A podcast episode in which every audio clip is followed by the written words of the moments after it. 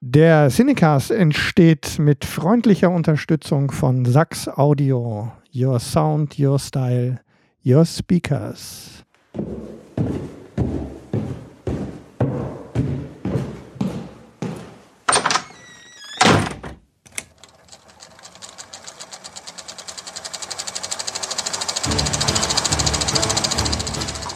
Watson, wenn man alle logischen Lösungen eines Problems eliminiert, ist die unlogische, obwohl unmöglich, unweigerlich eine neue Folge Siedecast.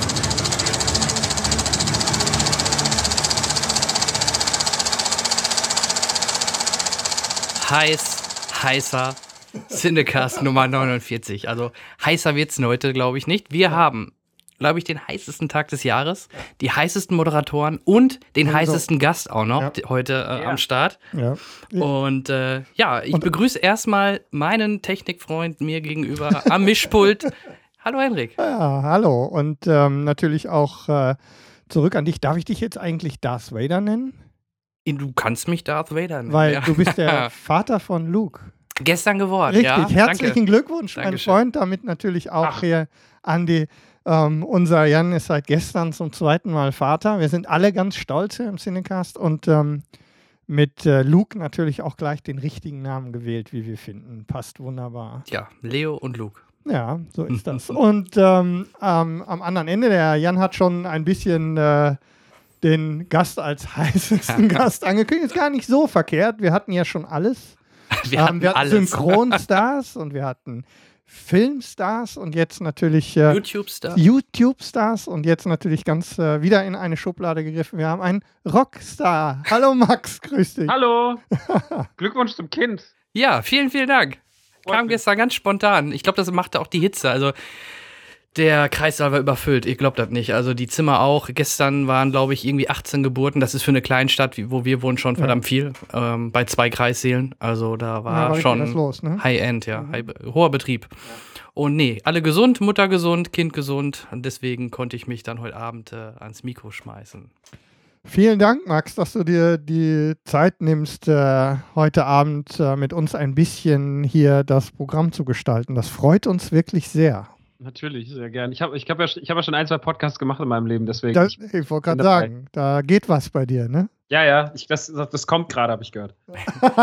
Das Thema Podcast, ja. ja, ja, ja war das seit vier Jahren, aber irgendwie kommt. bei uns geht es langsam aufwärts, wie wir merken. Also bei uns ist gerade richtig, also vor allem dieses Jahr ist richtig Bewegung drin. Ähm, wir hatten, die wirst du natürlich nicht mitbekommen haben, ein bisschen so ähm, ja, so eine kleine kreative Pause so ab der Hälfte des letzten Jahres. Wir sind ja inzwischen seit dem vierten Jahr. Ne, genau. Wir haben den vierten Geburtstag gefeiert in, im März. Mhm. Und ähm, jetzt mit äh, inzwischen Zeit, also in diesem Format 50 Folgen insgesamt mit unseren Nebenformaten 70 und vier Jahren. Ähm, es entwickelt sich so langsam. Wir, wir sind ganz zufrieden. So, es läuft. Ja, für komplett neben dem Beruf. Ja, ne, ganz, ganz privates, äh, ganz privates Ding.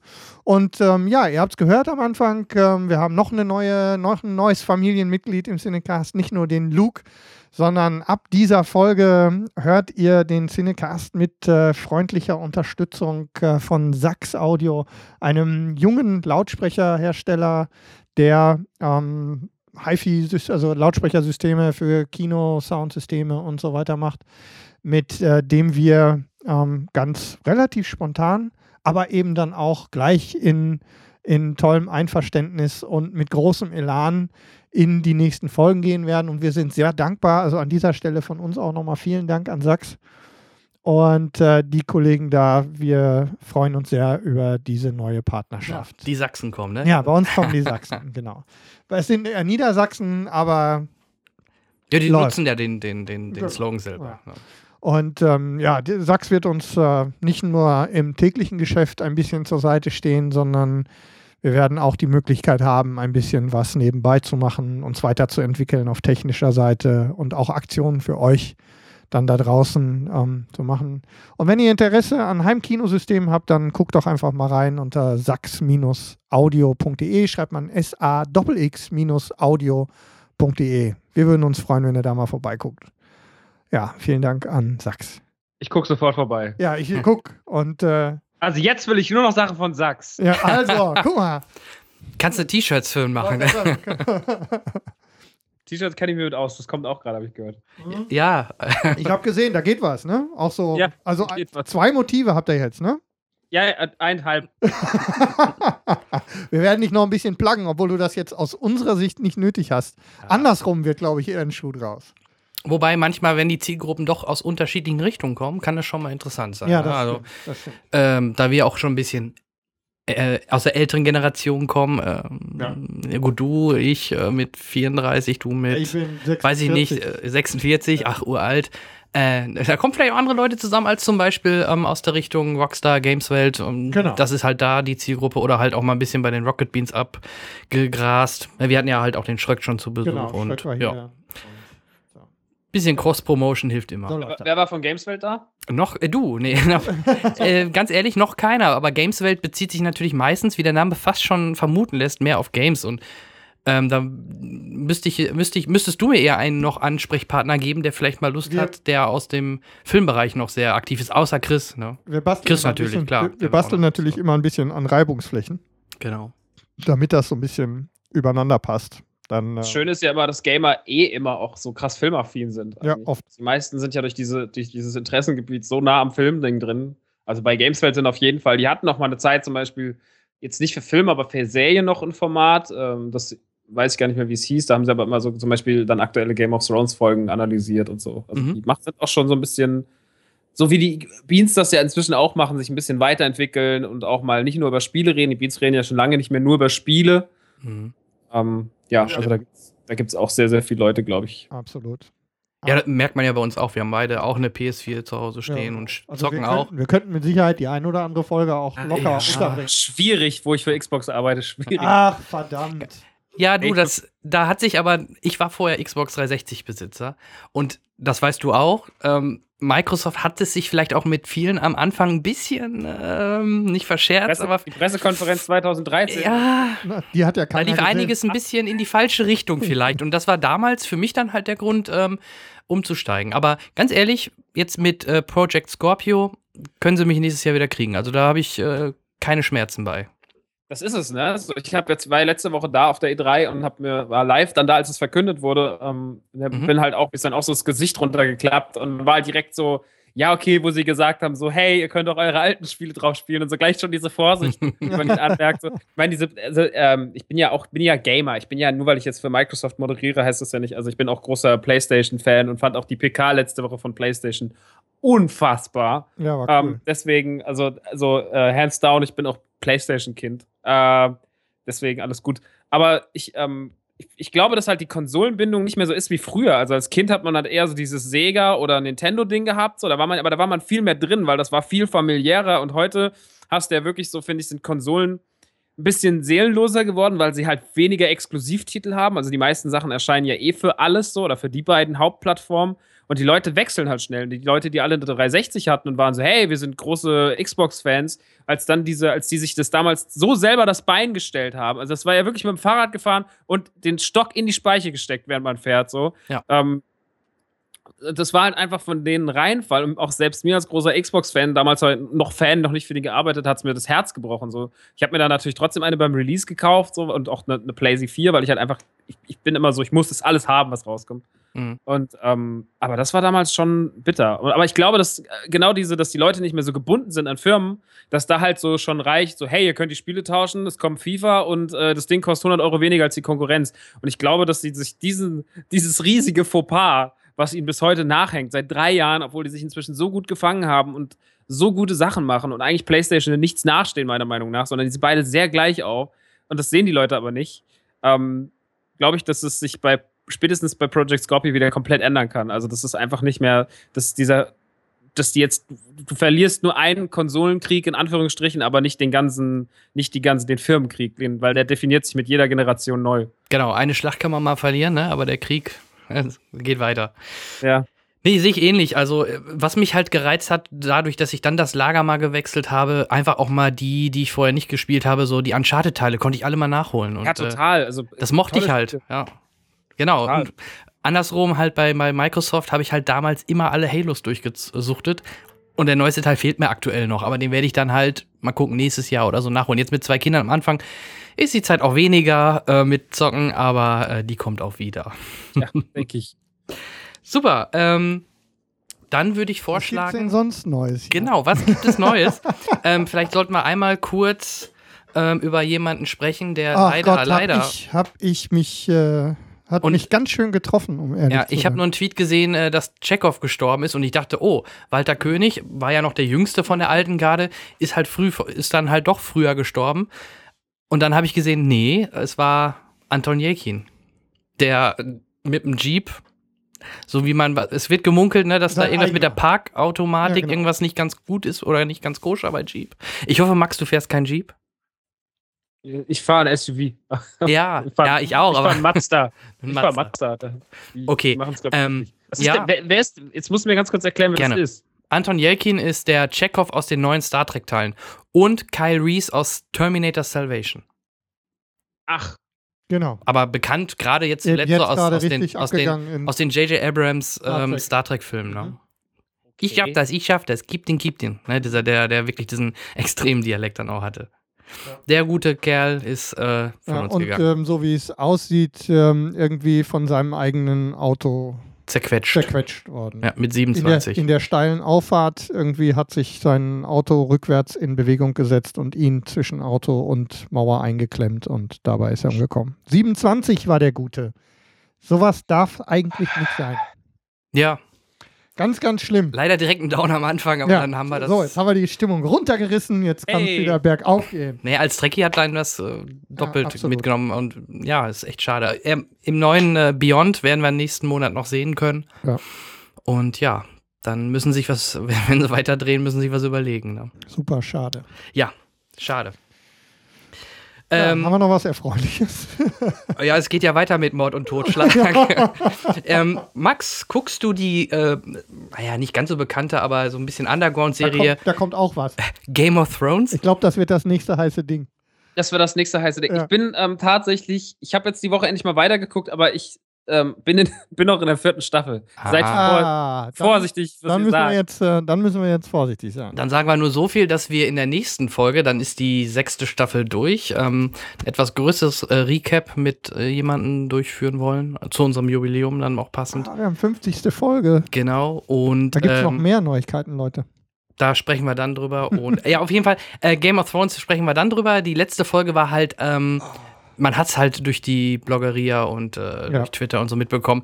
Das war schon ganz bestimmt, also einer der besten Folgen überhaupt einer, vielleicht sogar einer Serie. Also mich hat es immer wieder an Herr der Ringe erinnert vom Qualitätsniveau und es hatte schon echt extrem Impact. Und Geil. mehr möchte ich da nicht drüber verraten. Ja, ich habe es äh, Mittwoch, äh, gestern, gestern Abend, Mhm. habe ich sie gesehen. Ich hatte noch zwei nachzuholen. Ich war beruflich unterwegs. Ich habe es mit meiner Frau geguckt. Und äh, ich war heute Morgen noch außer Atem. also es war schon ähm, ganz, ganz großes Kino im wahrsten Sinne des Wortes. also ich könnte mir Vorletzte Folge der letzten Staffel jetzt. Jetzt, ab, ab- Genau, das war die neunte Folge und eine haben wir noch. Da bin ich mal gespannt. Also draufsetzen in der Richtung können sie eh keinem. Wird's vielleicht, vielleicht machen sie, suchen sich wieder einen schönen Cliffhanger aus oder irgendwelche interessanten, war ja- spannenden Entwicklungen. War ja sowieso immer so, dass die, dass die, Die neunte- vorletzte, die vorletzte Folge immer die war mit dem, Ja. mit dem dicken. Und habe ich noch letztens gesehen, es gab auch immer von Staffel zu Staffel einen Wechsel. Einmal war die neunte Folge sehr grausam, Mhm. dann die Staffel drauf war sie besonders actionreich, also mit einer großen Schlacht und immer, immer im Wechsel. Passt genau. Jetzt war es halt wieder mit einer großen Schlacht. Also in der siebten Staffel werden wir die neunte Folge wieder mit Entsetzen irgendwas äh, serviert bekommen. Vermutlich. Ja, da ist noch ein bisschen was zu erwarten und ähm, ja. Stimmt, die Red Wedding war auch die, die neunte von der dritten, ne? Ja, Ja, absolut. es ist wirklich, es ist ein Gesetz bei Game of Thrones Ja. mittlerweile. Die neunte, Sta äh, die neunte Folge kannst du dich immer warm anziehen in, in eine oder andere Richtung. Ja, und der, der Bodycount ähm, war, war entsprechend. ja, okay. Das war, Das war halt jetzt der Vorteil. Jetzt äh, Game of Thrones läuft halt und Ja. die haben deutlich mehr Geld in der Hand und können dann auch mal eine Schlacht zeigen. Deutlich mehr Geld sicherlich ist gut. Hast du gesehen, Ja. was das für ein Aufwand war für eine Fernsehserie? Äh, ja, also ich ja. habe noch nie so viel Geld in so einer Produktion verschwinden sehen wie in dieser Folge. Das war also wirklich unglaublich. Ja, und in den Staffeln, gerade in den ersten zwei, drei, vier Staffeln, die Schlachten, die du mal, die hast du ja nie gesehen meistens, sondern es wurde nur gesagt, ey, da war eine Ja, Schlacht. wir haben gewonnen. Ja. Übrigens, wir haben gewonnen. Wir haben das, äh, oder selbst die Schlacht ähm, Blackwater, zweite Staffel, glaube ich, Mhm. äh, King's Landing, Ja. selbst da sahst du ja dezent nur was. Und wenn du dann das jetzt mit der neunten Folge der sechsten Staffel vergleichst, Wahnsinn. Ja, die äh, Bloggeria und die Podcasteria war ganz schön in Aufruhr Ja. diesbezüglich. Es war sogar relativ schwierig, äh, nicht auch hart gespo gespoilert zu werden. Ähm, schon irgendwie zwei Tage Ich hab's vorher. geschafft. Ja, ich bin auch relativ gut dabei weggekommen. Das stimmt wohl. Also, Ja. Max, dranbleiben, lohnt sich. Ja, absolut. Ja, absolut. Ich liebe die Serie auch. Ich hatte nur eine ganz lange pausiert, weil mein, ich habe immer, ich habe ein Abkommen mit mir selber. Das heißt, ähm, du machst, guckst Game of Thrones nur, wenn du Sport machst. Jetzt habe ich aber sehr lange keinen Sport Ah. gemacht. Und ähm, deswegen stoppte das irgendwann mal. Ich habe dann zwischendrin, also ich gucke immer Serien auf so auf dem Crosstrainer. Und ähm, zwischendrin habe ich dann aber nochmal andere Sachen geguckt. Ich bin großer Fan von The Nick, dieser Krankenhausserie. Oh ja, ist ganz cool. Äh, großartiges Ding mit, äh, na, wie heißt er? Äh, Clive Owen. Clive Owen. Mhm. Unfassbare Serie. Eine meiner absoluten Lieblingsserien die letzten Jahre, neben Fargo und so. Ähm, und die, die habe ich, und auch Fargo gucke ich immer nur auf diesem Ding. Fargo Hab die dann noch ja. eingeschoben und habe einfach Game of Thrones seit zwei Jahren pausiert. Mitten in der vierten, nach der Purple Wedding eigentlich. Und Mhm. ähm, häng da krass hinten dran. Und Ja. jetzt habe ich halt, weil jetzt gerade so der Hype, also man kann ja nicht drum rum. Nee. Und ich, ich vermeide jeden Spoiler. Also ich kriege keine Spoiler mit, auch aus der vierten Staffel nicht. Das ist irgendwie f- faszinierend. Wahrscheinlich jetzt, nachdem ich das gesagt habe, schreiben mir Leute bösartige Mails. Hey, Max, Max übrigens. übrigens. Ja, ist ja So wie in- So wie nach Episode 7 ja auch immer Leute so alle Fakten, die im Film wichtig sind, ja. einfach am Release-Tag des Films asozial in alle Kommentare, auch so bei Fußball und so. So, ja. Bayern hat so und so gespielt und drunter so, ja, äh, so und so, der und der stirbt. Das ist so, ah, wow, okay. Ähm, ja, Das deswegen. sind aber die bis zum Tag vorher sich für jeden, aber auch wirklich zu jedem hinfahren und ihn verdreschen, wenn er irgendwas schreibt. Ne? So. Mhm. Das sind dann die, die direkt am nächsten Tag dann völlig empfindungsbefreit alles zu spoilern, was nicht schnell genug an die Seite kommt. Total. Ich habe aber, ich habe auch ähm, bei, bei, bei Star Wars, ich habe ihn zwölf Stunden vor Start gesehen, morgens in der Pressevorführung in Frankfurt. Und ich war, ich habe mich zwölf Stunden unfassbar mächtig gefühlt. Also, so, es war in der Stadt irgendjemand und immer, wenn mich jemand so auf Twitter mich Leute dumm angemacht, ich war so, hey, du kannst das auch nochmal tun, aber dann weißt du halt, sage ich dir gleich, was in Star Wars Episode 7 passiert. Ja, willst du es wissen? Willst du es wissen, was passiert am Ende? Und äh, ja, also es war, man hat sich, das ist natürlich schon, aber ich finde Spoiler ähm, schon auch relativ asozial. Auf der anderen Seite finde ich aber auch dieses sich so wahnsinnig drüber aufregen, finde ich auch immer dann, wenn mal gespoilert wird, also wenn jemand mal aus Versehen was verrät, wenn es jemand absichtlich mutwillig macht, finde ich es dumm. Hm. Aber wenn einer halt so aus Versehen sagt, so, hey, wir haben das und das und das, das passiert, dann so, ah, jetzt hast du es mir verraten, dann gibt es ja Leute, die regen sich richtig auf. Das ist dann auch ein bisschen hysterisch. Ja, und Ja. es gibt halt auch Filme, die von einem Twist oder eine Serie, die von sowas leben. Und bei anderen Serien ist es sekundär, wenn du da mal ein bisschen was verrätst. Ne? Also Ja. Game of Thrones zum Beispiel. Mich wundert immer, da will ich dich jetzt nicht spoilern, aber es gibt am Ende der fünften Staffel etwas, was die Buchleser seit fünf, sechs Jahren wissen. Und ich habe es in den ganzen fünf Staffeln vorher nirgendwo irgendwo mitbekommen. Es hat keiner irgendwo groß gespoilert. Und das finde ich, das fand ich faszinierend. Ich wusste bis zum Ende der fünften Staffel nicht, dass dieses, was dort passiert, passiert. Obwohl die Buchleser, wie gesagt, ne, schon seit fünf Jahren auf Auflösung warten. Ne? Da waren die Seriengucker dann jetzt natürlich im großen Vorteil. Die mussten in Anführungsstrichen nur ein Jahr ja, warten. einfach nur ein Jahr Ja. warten.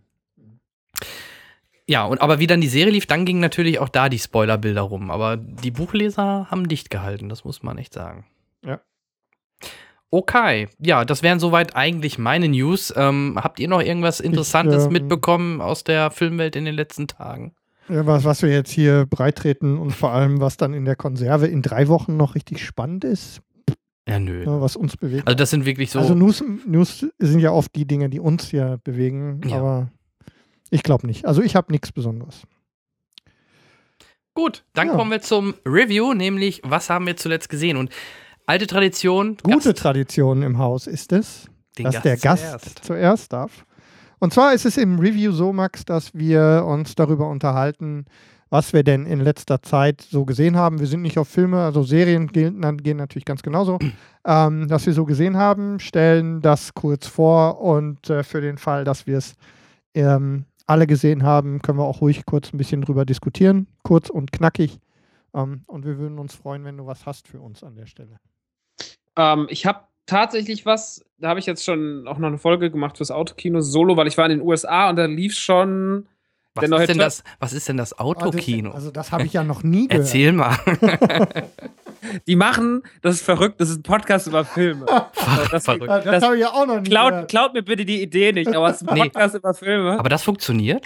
Das ist, ja, mach's lieber nicht. Okay. Okay, dann lassen Das wir ist, das. das ist brotlose Kunst, ist das.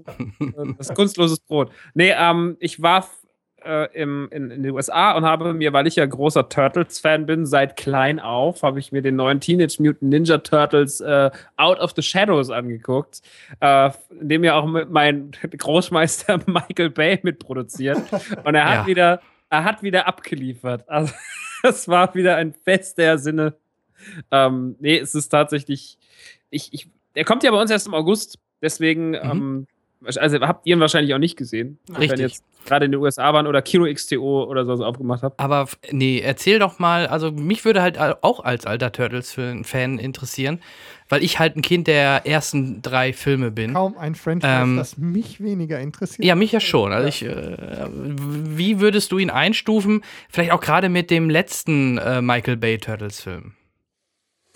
Also, ähm, was ich an dem Film sehr mag, und das ist dann halt der Fanservice, der dann auch dich abholt, dass sie halt, äh, also gerade wenn man die Zeichentrickserie mochte und wenn man die Filme mochte, dass sie halt ganz viele alte Charaktere zurückbringen. Sie bringen ähm, Casey Jones zurück, sie bringen Rocksteady und Bebop zurück, die auch sehr seriengetreu sind tatsächlich. Sie bringen Crank zurück Mhm. äh, aus, der, aus der Dimension X. Und ähm, das, ist, das ist das Schöne an dem Film. Das Schlechte ist an dem Film eigentlich aber, dass er halt sehr, sehr viele Charaktere introduced und dadurch das Problem bekommt, dass er sich eigentlich für alle nicht viel Zeit nimmt und dass er generell sehr durch die Story hetzt und was er nicht tun müsste, weil es ist ein Michael Bay-Film. Und es ist einfach, also auch diese ganze Story ist halt einfach auf drei Sätze runterbrechbar, aber trotzdem hat man dann versucht, Actionsequenzen einzubauen und Szenen einzubauen, die, der Fil die den Film unnötig füllen, ihn dadurch unnötig hektisch machen und er dadurch ein unangenehmes Tempo bekommt, wenn du ihn schaust. Also er hat mich stellenweise genervt. So. Das hat es ja bei Michael Bay-Filmen noch nie gegeben. Ja, das hat's bei. das hat's noch nie gegeben. Ich war ein bisschen, ich war ein bisschen, ähm, ich fand den schon gut. Also äh, so gut, wie man das halt finden kann. Ich meine, das ist, das ist die, die höchste Form des Popcorn-Kinos. Oder machen wir uns nichts vor. Also das ist jetzt kein Arthouse-Streifen. Nee. Das wird's auch nicht. Das ist auch okay. Ähm, ich, ich, ähm, es ist okay. Es ist, also ich fand den letzten auch, ähm, auch okay.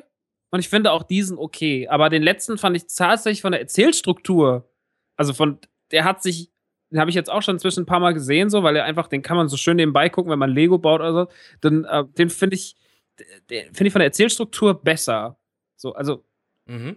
Okay. Also- da kann man sich über vieles streiten bei dem Film, das weiß ich, das ist auch, da, das haben wir auch alles schon mal in Nukular gemacht. Aber es ist äh, de facto von der Erzählstruktur der äh, klarere Film. So, und der neue ist halt sehr hektisch, sehr, sehr und sehr, sehr durchgewatscht und das ist irgendwie, da ist mir zu viel, da passiert mir zu viel 90 Minuten, was nicht passieren müsste. Ja, man merkt es ja schon im Trailer, ne, mit diesem Panzer, der da aufsteigt, mit, mit, äh, ja, Rocksteady. ja, genau. Also, äh, es wirkt halt sehr ähm, überdreht. überdreht ist das Wort, was ich suche. Ein bisschen überdreht das Hat's Ganze. auch noch nicht in Michael Ähm, wenn, gerade wenn du den ersten Turtles-Film.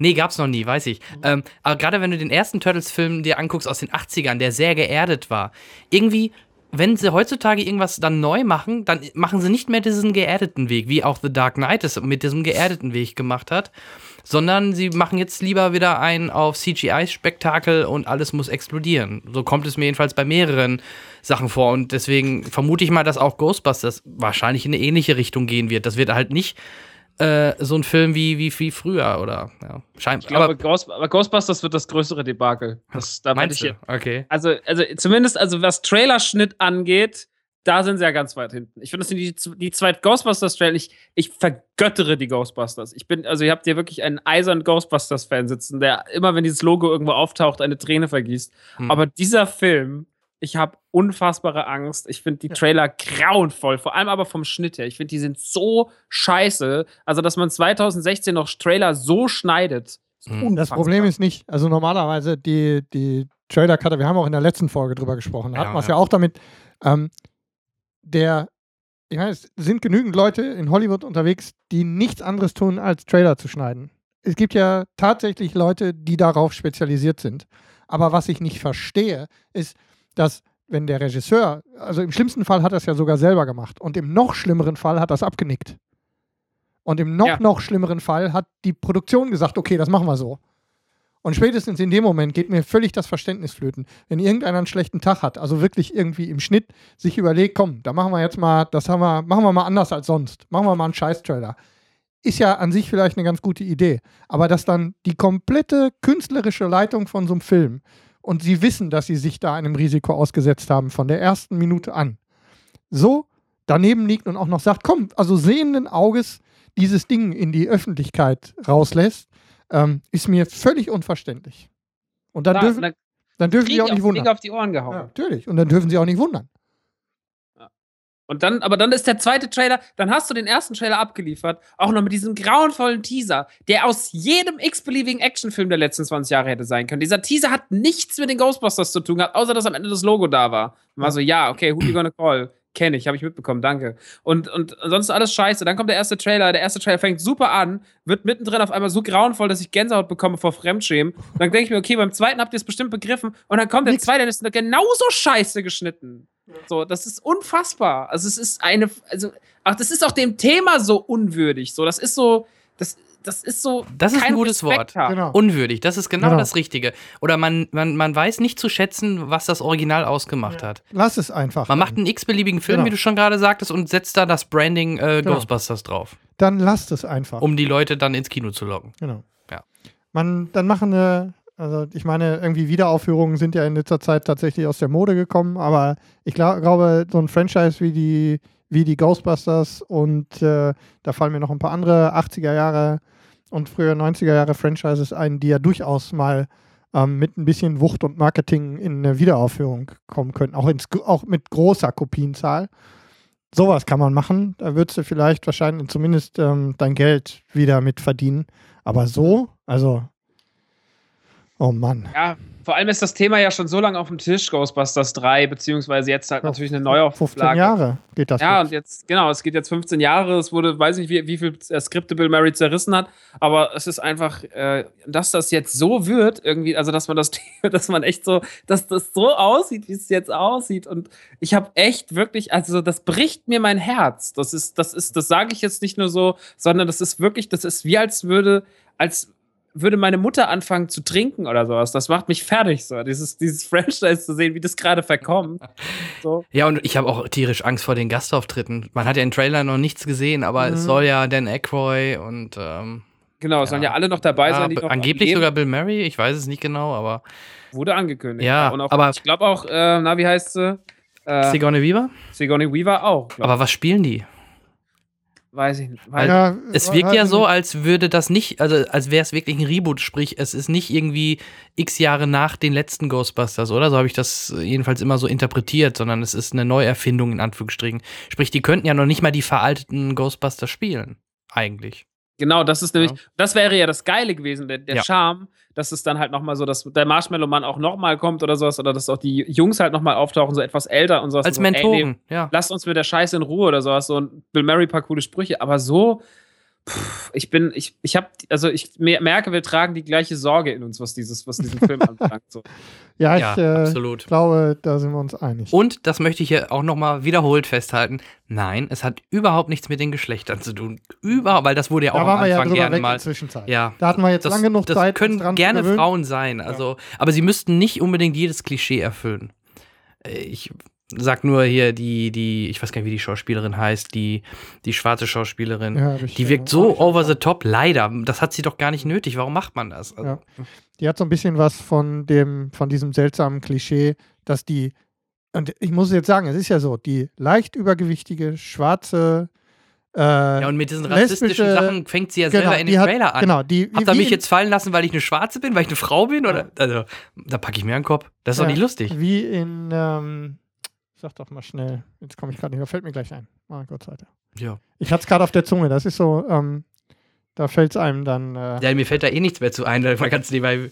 Also, Ghostbusters ist so ein Thema. Ich, äh, wann kommt der eigentlich? Im August auch? Oder? Also, ich bin, Acht, ich glaube in Deutschland am 28. Juli. Pitch Perfect wollte ich sagen. Jetzt in dem Moment fällt es mir wieder. mit Fat Amy. Ah, ja. nein, nein, nicht Fat was? Amy. Die, die schwarze, leicht übergewichtige, lesbische. Ach so. So, dieses Ja. Klischee wird gen auf genau diese Art und Weise mit leicht übergewichtig, schwarz, bisschen Haut drauf und untenrum Humor ähm, wieder aufge... Es fällt mir andauernd wieder vor die Füße sowas. Und ähm, finde ich scheiße. Und deswegen habe ich Schiss davor. Muss ja alles nicht sein. Nee, nee, nee. Muss nicht. sein. Deswegen ähm, jetzt so aufkommende ähm, und immer weiter sich verdichtende Gerüchte um ähm, hier sowas wie Oceans in, Ja. äh, in weiblichem Reboot. Muss ja auch wieder Scherze. Das ist ja alles, werden. alles ähm, da habe ich echt Schiss. Ich weiß nicht, ob das ein Trend ist, den ich gut finden will. Ah. Glaub, bisher nicht. Und James Das- Bond muss weiblich werden. Ja. Ja. Mhm, Gottes genau. Willen. Ja. Ja, aber das Ding ist halt auch immer, dass, dass ich finde es auch schlimm, dass man da das nicht, dass man das nicht sagen durfte, dass, das, dass man das nicht gut findet. Also, dass man dann, dass man immer gleich sagt, ja, Sexismus und so. Das hat doch damit gar nichts zu tun. Ich will ja auch nicht Sex in the City mit Männern sehen. Also, Genau. das ist ja einfach so, es gibt einfach, die Ghostbusters sind ja einfach damit ist man groß geworden. Das waren halt Männer so. Wären es Männer, wären es Frauen gewesen, wären wir halt damit groß geworden. Das hat ja gar nichts damit zu tun. So, das, das muss man auch sagen dürfen, ohne dass man gleich als irgendwas abgestempelt wird, weil das, weil das irgendwie das Feuilleton so sehen will. Das ist völliger Quatsch. Ich ähm, finde, finde, aber ich muss auch sagen, ich habe mich am Anfang wahnsinnig daran gestört, weil es halt einfach, ich habe auch die Zeichentrickserie 150 Folgen gesehen. So, ich, ich, ich, ich vergötter dieses, das halt so. Und das ist für mich halt was so, das, das sind halt meine Ghostbusters, sagt der Hesse. Das sind halt mal Ghostbusters. Und deswegen, ähm, aber als ich den Trailer gesehen habe, waren die Frauen auch das kleinste Problem. Ja. Als ich den Trailer gesehen waren so, ja, das äh, mit den Frauen, das ist jetzt auch nicht so doll. Ich finde halt McCarthy unfassbar scheiße. Ich kann die nicht leiden. Ich Ja. finde so, meine Freundin hat das letztens richtig gesagt. Sie sagte so, sie muss nicht denken, nur weil du fett bist, bist du witzig. Mhm. Und das, ähm, ich kann sie, ich bin echt ihr auch überdrüssig. So, ich kann sie nicht mehr sehen. Aber gerade richtig, ähm, also wirklich mächtig Einfluss in der Szene, ne? wo die so schreibt und mitproduziert ja, aber und mit dem irgendwie ist, ist halt auch der Liebling von, von dem, von dem äh, Produzenten Feige, ne? Ja. Äh, Also mit- die, mit- hat, die hat im Moment überall ihre Finger drin. Ja, also äh, zum Beispiel die Kristen Wick, die macht einen guten Eindruck und auch die, die weibliche Egan, äh, die macht eigentlich auch soweit noch einen ganz coolen Eindruck. Also der, der traue ich das auch zu. Aber die anderen beiden, oh Gott, oh Gott. Und selbst ein Chris Hemsworth wirkt irgendwie so übertrieben, Ja, klischeehaft. dass der jetzt so Ah. die Janine mimen muss, das finde ich auch ganz schlimm, dass das männliche Pendant zu Janine ist. Ja. Ah, das ist ganz schlimm. Ich, ich merke schon. Also, Oh, Ja, das ist also- alles so. Oh, ich Ja. liebe die Ghostbusters. Ich finde auch die Anzüge cool. Ich finde das neue Auto ganz hübsch und so. Und ich finde auch die Geister sehen ganz cool aus. Aber dann fängt der Trailer an und dann wird gleich gekotzt. Man ist so, Leute, im Ernst, Alter. So. ich merke, Was wir hältst du uns viel davon? lange davon aus. Ja, Ja, aber das ist aber- schön, sich so zu echauffieren. Aber ich glaube, an der Stelle vielleicht sollten wir, ähm, vielleicht sollten wir dieses Gespräch ähm, nochmal weiterführen, wenn du Lust hast. ah, an der unbedingt, Stelle, wenn unbedingt, Wir, wenn der Film wenn, läuft. wenn, wenn wir es hinter uns gebracht haben. Wenn du, Pass auf, dann machen wir folgendes. Dann seid ihr, dann lade ich euch jetzt ein, dann seid ihr meine Ghostbusters-Gäste im Autokino. das, äh, die Einladung nehmen wir hier an dieser Stelle gerne an und ähm, zwei oder drei Hörer haben es dann jetzt äh, gehört und äh, ja, das machen wir. das machen wir gerne. Da kommen wir gerne vorbei. Geil, das machen wir. So machen wir das. machen wir das. Machen wir das schon im Autokino. Ja. Ähm, nee, das, das finde ich gut. Dann können wir, dann können wir da, da, weil ich merke, wir sind auch alle drei emotional dabei. Sowas kannst und, du äh, verbessern. bei Ghostbusters und das ist, das So. ist gut. Das ist Ich schreibe mir das mal gerade auf. Ich schreibe mir das Moment. auf meine unsichtbare Schreibmaschine. So, ich komme, ich habe hier zwei MacBooks stehen. Ich habe genügend, der, wo ich das hier der, rein. der, der Mann, der kann, ja. Der Mann, der kann. So, ähm, Memo an Jan für unsere Redaktion. Unser, Okay, ich mache an der Stelle direkt mal weiter, bevor wir hier wegschwimmen. Oh, ich bin es ist so heiß, pitchernass. ist unglaublich. Ähm, ja, ähm, Turtles, okay, da waren wir. Ähm, super, also ich, ich werde ihn mir anschauen. Ähm, bin sehr gespannt. Ich freue mich auch auf Krang. Ich bin mal gespannt, wie die das erklären, ob die das wirklich. Dimensionstor öffnet sich. Keine Ahnung. Die Erklärung ist so scheiße. Kommt das Technodrom auch oder? Ja, es Ja? kommt das Techno. Es Aber ist schon, es ist schon, das, das, das, das, das Herz ist schon erfüllt, aber es ist halt hauptsächlich darüber erfüllt, dass du es siehst. Obwohl Krang im Englischen sehr gut synchronisiert ist. Das macht, glaube ich, der eine Bösewicht aus der zweiten Fargo-Staffel, dessen Kopf dann später irgendwann abgeschlagen wird. Ah. Ähm, Habe ich, hab ich wieder nebenbei was gespoilert, merke ich gerade. Aber das Gesicht kennt man und der synchronisiert den, der macht das großartig. Das ist super. Also die Krang-Synchronisation im Englischen war fantastisch. Mhm. Ähm, Ja, cool. Guck ihn dir an und erwarte, also er- erwarte nicht so viel. Es ist nicht, es ist lange nicht das Desaster, was es bei Transformers war, finde ich, bis Ja. dato.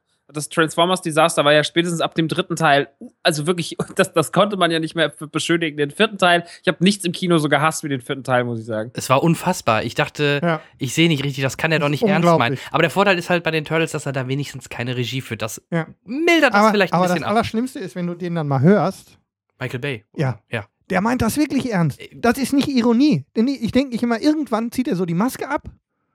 Ne? Und darunter ist dann irgendwie so, was weiß ich, Mr. Bean und er sagt, war alles nur ein Scherz. ja. ja, aber ist nicht. Ich, ich weiß nicht. Oh Mann, ey. Michael Bean. der auch, das, der, meint, der meint das auch ernst. Ja. Oh okay. Gott. Also, Oh nee, Gott, werden wir oh Gott. machen. Ja. Das ist halt das Interessante, dass der bei uns noch nicht läuft. Da kommen wir gleich auch noch zu Mhm. dem Sommerloch oder Sommerfilme. Natürlich, wir in Europa haben halt die WM und EM. Deswegen hatten wir ein paar Filme vor den Amis, wie Ja. zum Beispiel die Marvel-Filme, die ein, zwei Wochen vorher, lief, vorher liefen. Äh, Oder auch Warcraft lief eher bei Genau, uns. mit dem Ähm, Rest sind wir jetzt deutlich Dann ist jetzt dran. halt gerade Pause wegen Fußball und geht im Juli wieder los, genau. Ja. Oder findet äh, Finding Dory, ähm, da gibt es nächste, nächste Folge einen Einspieler von, von Daniel zu, können wir schon mal verraten. Der hat den schon für uns sehen dürfen. Ey, der kommt erst im September bei uns. Also äh, der läuft Wo hat er den gesehen? Hat er den in der Pressevorführung Ja. gesehen Ja. in Deutschland? Mhm. PV in, in, Berlin, In ja. Berlin. Mhm. Das ist unser Mann in Berlin, der geht für uns immer zu, weil wir wohnen hier auf dem Land, da gibt es keine PVs. Wir- Ist es der Lockige mit dem Bart, der die Videos macht auch? Äh, nein, nein, nein, nein, nein, nein, nein. Wir werden das nochmal, das ist auch keine Ahnung. Das ist Robert Hofmann, den meinst du. Achso. Der war mal, der war, Der war in der zuletzt letzten Gast. Folge bei Mhm. uns sogar. Nee, ähm, Daniel Pog war damals bei Area Games, vielleicht wenn ihr das was sagt. Mhm. Games-Seite, Magazin. Und bei Golem war er auch und macht jetzt halt auch viel ähm, so Videoschnitt Videoredakteur und so Videoredakteur, Zeug, genau. Videoschnitt. Und, äh, Ist jetzt für uns nebenbei, weil er auch so ein kleiner Filmnerd ist. Genau. Und wir ähm, ja auch jemanden brauchen, der uns ein bisschen mit frischem Material versorgt. Der Jan hat es gerade schon gesagt, wir haben nicht so den Zugriff immer. Wir könnten, aber ist halt zeitlich für uns hier in der Provinz immer ein bisschen schwierig und da sind wir froh, dass wir an der Stelle ein bisschen ähm, Material bekommen. Genau. Super, Turtles. Ähm, dann Ja. würde ich einspringen und ähm, einen Film ähm, kurz mit euch besprechen. Ich hoffe, oder ich gehe davon aus, dass ihr den gesehen habt. Henrik auf jeden Fall. Das habe ich schon in den Shownotes gesehen. Ich wusste, dass du das dir ziehst. Ja, Ja, ja können wir direkt Nein, zusammen machen. Also, zusammen. Denn äh, ich habe gesehen zuletzt The Nice Guys. Ähm, hab viel Positives vorab gehört. Ähm, Jetzt bin ich gespannt. ja. Jetzt bin ich sehr gespannt, was, was da jetzt von euch kommt.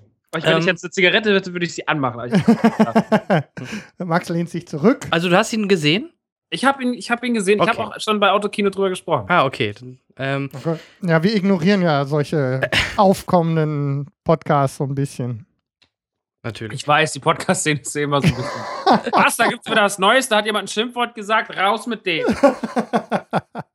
Ja, erzählt mal was zu den Nice Guys. Jetzt bin ich sehr gespannt. Ja, so, Jan. Ja, der, der Film spielt in den 70er Jahren in den Hauptrollen mit Ryan? Gosling und ähm, upsala, Ja. mit ähm, Russell Crowe, den ich eigentlich persönlich auch mal ganz gerne sehe. Das Setting fand ich super. Ich mag die Pornoindustrie. Fand ich halt. fand ich super. die mal in den Anfängen zu sehen. Nein. Ähm, also ich, ich war überrascht, dass der so hochgelobt wird. Ich, ich fand den ganz unterhaltsam, aber es, einige haben ihn sogar als Meisterwerk gefeiert. Äh, Fand ich jetzt nicht. Ähm, er hatte ein paar nette Szenen, gerade diese Party-Szene äh, oder auf dieser Party, wo die so Mitte des Films waren, war sehr amüsant. Ähm, aber in der Summe fand ich ihn jetzt nicht so hochlobend, äh, wie alle im Internet Ich den glaube, hochgelobt dass das haben. an deinem woran aufschäumenden, oberflächlichen Humor liegt. ja? Ja. Also du bist Ich genau fand- anderer Meinung? Ich bin nicht genau anderer Meinung, aber ich finde ihn, ich fand ihn gut. Und zwar durch den unterschwelligen schwarzen Humor, der da mit. Außerdem ist natürlich genau mein Setting. Also als Kind. Das Setting der, ist gut, Als ja. Kind der 70er Jahre, ich liebe 70er Jahre ähm, Filme, also vor allem dieses ganze Setting und ähm, die, äh, die Schlaghosen und äh, Sakkos mit, ähm, mit Revers, aus denen man heute ganze Anzüge schneidern könnte. Ähm, und ein, ein äh, fantastisch fett gewordenen Russell Crowe, ja. Ähm, der mir übrigens äh, ja, sogar ein kleines Stückchen besser gefallen hat als äh, Ryan Gosling, aber der ein relativ gutes äh, Gespür für dieses humoristische Timing hat, obwohl er zwischendurch ein bisschen durchhängt. Also, die hätten die was Tochter weglassen. Die hat mich Wobei, genervt. ah, ja, und da ist, der, da ist der genaue Unterschied. Ich fand sie noch. Die hat auf einer Pornoparty finde zu die noch. Ich finde die noch den interessantesten Charakter. Echt? Das war auch noch die, die mir am besten gefallen hat. Mhm. Also die hat das, die hat im Grunde ähm, einen großen Teil mitgetragen. Die Geschichte ist Hanebüchen. Gott sei Dank. Also das macht ja den Humor an der Stelle aus. Aber insgesamt fand ich für eine, für so eine, ähm, ja, wie soll man es denn nennen? So eine dunkle, so ein bisschen noirig angehauchte Komödie. Ich fand ich musste immer okay. an so einen Fall bei L.A. Noir Ja. denken. ja, und genau so hat das, hat Wo das, ist das Mädchen hin, hat ne? für mich gut funktioniert. Genau. Ja. Ja. Ja, wie gesagt, mir, Also ich habe weniger gelacht, als ich gedacht hatte im Vorfeld. Aber, ähm, und vielleicht lag es auch ein bisschen dran, dass ähm, es ist keine gute Idee, so einen Film alleine in einem großen Kino vor einem Länderspiel der deutschen Nationalmannschaft zu sehen. Man sitzt nämlich alleine ja, okay. im Kino. Da Ja. ist das mit der Stimmung immer so ein bisschen tricky. Ähm, wenn ich es nicht gewohnt wäre, so viele Filme auch alleine, also alleine ins Kino zu gehen, nicht nur in leeren Kinos zu sitzen, so wie früher, als ich noch Vorführer war. Hm. Also ich fand's okay, ich fand's mehr als okay. Ja, und wenn, wir, wenn du das vergleichst, also Shane Black äh, mit Kiss Kiss Bang Bang, den ich deutlich besser fand. Der war, hatte mehr Rhythmus. und Ja. War auch. Deswegen war ich halt so Also, ein bisschen überrascht, dass äh, Nice Guys so hochgelobt worden ist und ja, also wie gesagt, ich fand ihn nicht so gut. Ich fand ihn aber auch nicht ganz schlecht, muss ich. Also wahrscheinlich mit den Erwartungen war es vielleicht ein bisschen. Er hatte seine Momente, aber in der Summe wirkte er für mich nicht so so cool wie. vielleicht habe ich auch ein bisschen. Vorschusslorbeeren ähm, mitgehabt, weil hatten wir ja in der letzten Folge, der hat, äh, hat ja auch Iron Man 3 gemacht, Ja. der m- Den mir fand ich so, aber auch nicht so so, mittel Ja. gefallen hat, habe ich gedacht, okay, vielleicht kann er Komödien besser. Also ich bin, würde so einen halben Daumen. Ich fand mehr als unterhaltsam, aber so der richtige Superkracher. Ich halt Durchschnitt, also wirklich, wenn Also ich. Robert war deutlich ähm, euphoristischer. Äh, euphor euphoristischer, was ist das denn? Ist. Das ist der, das ist der Moment, wo die Hitze durchschlägt. Euphorischer Ja. ähm, als, äh, als wir jetzt. Aber wie gesagt, ich fand's gut. So, Max, jetzt musst du dich entscheiden. Nein, wir sind nicht bei Herzblatt, aber Max, Du kannst die Kippe ausdrücken. Mann. genau.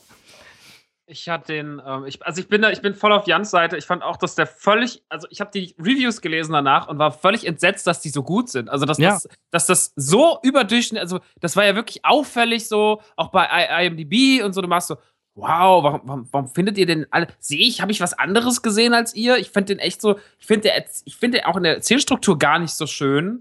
So, Mhm. bin anscheinend großer Fan von Erzählstruktur, merke ich gerade. ähm, aber ich, ich finde auch irgendwie, ich finde finde die Rollen, die beide spielen, die spielen sie super und sie sind auch beide sehr witzig, aber ich finde, das ist, da ist in dem ganzen Film ist nicht eine Sache, wo ich sage, das hat mir jetzt was Neues gegeben. Es ist einfach nur eine, eine Aneinanderreihung von Sachen, die ich schon tausendmal irgendwo in irgendwelchen Filmen gesehen habe. So. Und ja, die Pornoindustrie ist ein schönes, ein schönes Setting. Die Geschichte mit dieser Filmrolle und das, das ist der, ich glaube, die dümmste, das dümmste Plot, den ich jemals im Kino gesehen habe. Ja. Und ähm, die Tochter hat mich auch genervt. Also ich merke, also eigentlich. Ja, irgendwie, das- die hätte Nee, es nicht gebraucht. Die, wär, die beiden, das hätte ruhig ein Buddy-Film werden können mit den beiden und dann ist das gut. Aber die Tochter hat da nichts verloren.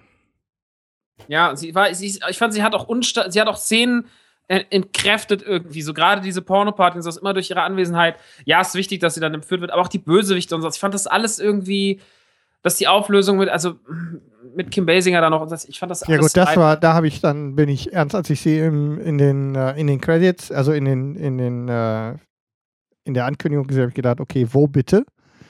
Und als ich sie dann gesehen habe, war es vorbei. Also das Einzige, woran ich denken musste, ist ähm, an äh, die Tatsache, dass es zu viel Advertisement für Schönheitschirurgen gibt, offensichtlich.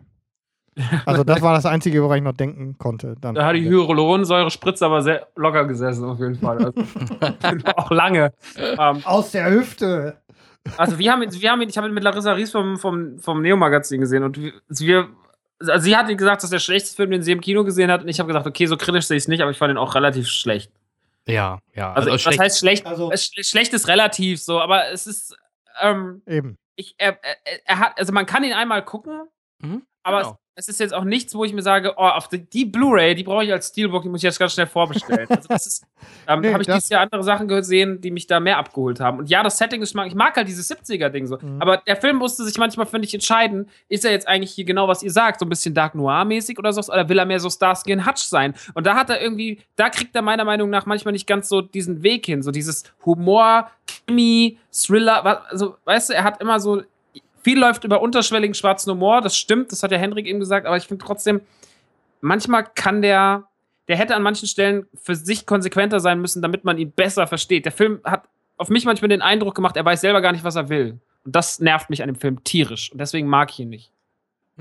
Ja, Ja, kann ich, ähm, akzeptieren. kann ich akzeptieren. nein, muss ich. Also nein, kann ich wirklich. Also ich würde, ich habe ja gesagt, so ein paar der Dinge verstehe ich gut. Ähm, es ist auch an der einen oder anderen Stelle entweder ähm, ist es zu schwer, damit zu kommen, oder sie verlieren sich einfach ein bisschen in, in dem einen oder anderen Strang.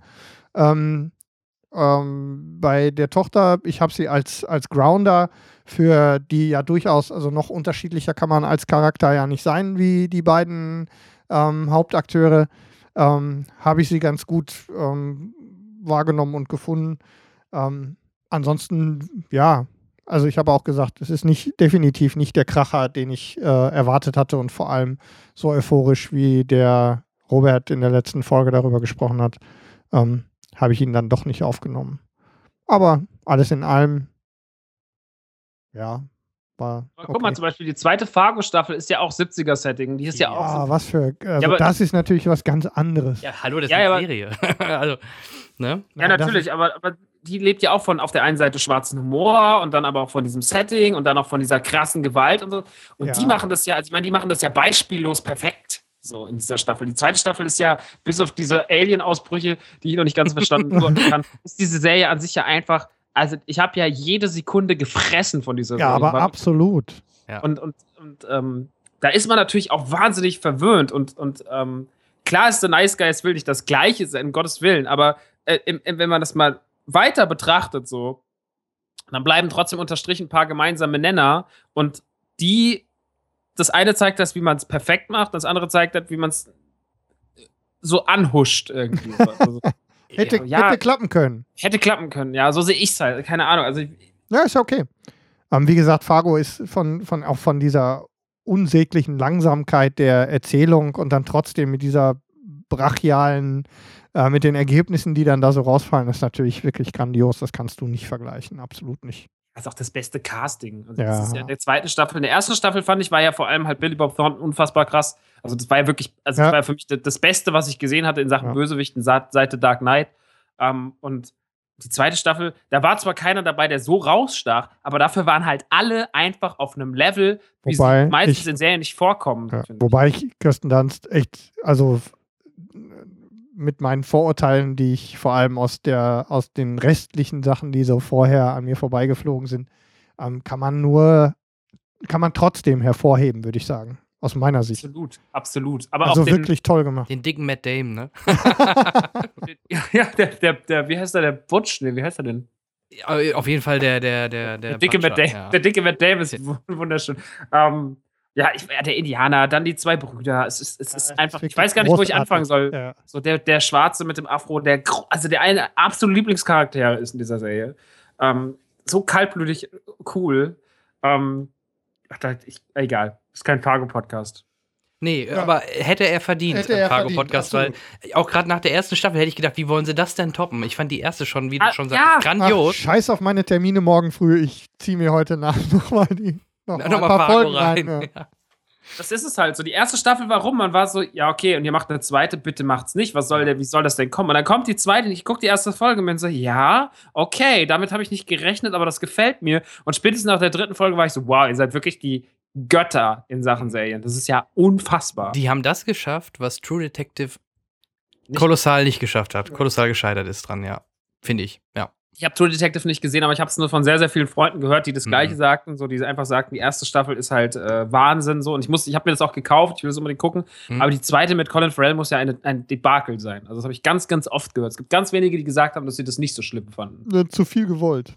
Ja, leider. Also das ist, das ist wirklich so. Und bei Fargo, wie du schon sagtest, haben sie zum Glück alles richtig gemacht. Auch gut, dass sie sich jetzt mehr Zeit lassen. Ähm, ich glaube, das hat auch ein bisschen was wegen Wetter und, und äh, Termin zu tun. Die wollen ja weitermachen, aber das wird dann diesmal wohl ein bisschen länger dauern. Mhm. Aber äh, sollen sie ruhig machen, umso, kann nur umso besser werden. Also wenn dann die dritte Staffel wieder alles wegrockt, immer her damit. Super. Absolut.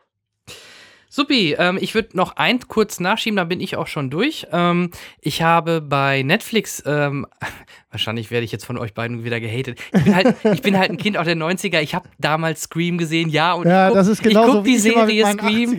In die, in ich liebe Teenie Slasher, tut mir leid. Ich finde das immer so unterhaltsam zu sehen, wer der Mörder ist. Ich finde das super. Und ich fand die erste Staffel Scream jetzt auch sehr unterhaltsam und äh, guck aktuell ähm, die ersten zwei, drei Folgen gab es jetzt schon. Äh, Scream wieder auf Netflix und äh, ich habe schon wieder einen Spaß zu rätseln, wer denn diesmal der Killer hinter der Maske ist. Ähm, das ist einfach so ein Guilty Pleasure von meiner Seite, ähm, wo ich, äh, wo viele sagen Scream, das ist doch äh, Kinderkram oder ich weiß nicht. Ja. Es ist halt nicht extrem blutig, aber er hat trotzdem halt immer coole Momente und halt immer diese, in Anführungsstrichen, Metaebene. Ne? In den Filmen war es halt immer der Nerd, der dann halt sagte, so muss eine Fortsetzung aussehen, so sieht es bei einer Trilogie aus. Und jetzt halt auch in der ersten Staffel, so würde eine Killer-Serie aussehen, das muss so passieren, die Jungfrau bleibt immer am Leben. Also diese ganzen Klischees aus Horrorfilmen, die da halt immer schön in Scream mit reingepackt werden und schön verwurstet werden, auch das hat man wieder jetzt in der zweiten Staffel und äh, ja, ich habe da wieder Spaß dran und wer sowas mag, dem kann ich die zweite Staffel Scream auch wieder ans Herz legen. Ist von MTV, glaube ich, wieder mitproduziert oder produziert und Netflix zeigt sie hier in Deutschland und ähm, auch sehr zeitnah. Wie viele Folgen haben die? Zehn Staffel? Oder, ja, ich bin gerade überlegt, 10 oder 13. Also auch äh, im humanen Bereich immer schon wirklich schön abgeschlossen, so was mittlerweile ja Standard geworden ist, 10 oder 13 Folgen. Also mhm. reicht auch. Ja, reicht auch, genau. Aber ähm, finde ich sogar besser, dass es so als Serie rausbringt, als irgendwie wieder versuchen, mit den alten Darstellern irgendwie, irgendwie, so einen Film auf die Beine zu bringen. Da Scream 4 war da jetzt nicht ganz mein Favorit. Da fand ich die ersten drei immer noch besser. Und wie gesagt, die Serie gilt die Pleasure meiner Seite aus.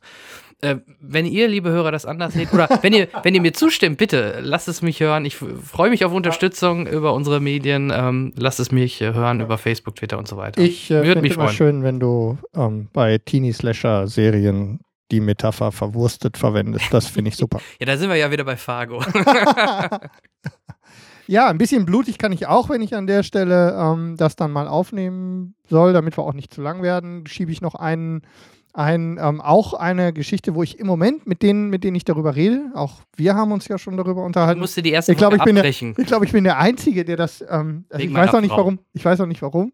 Ähm, ich finde es toll. Und zwar habe ich äh, auch Serie, auch ein bisschen blutig.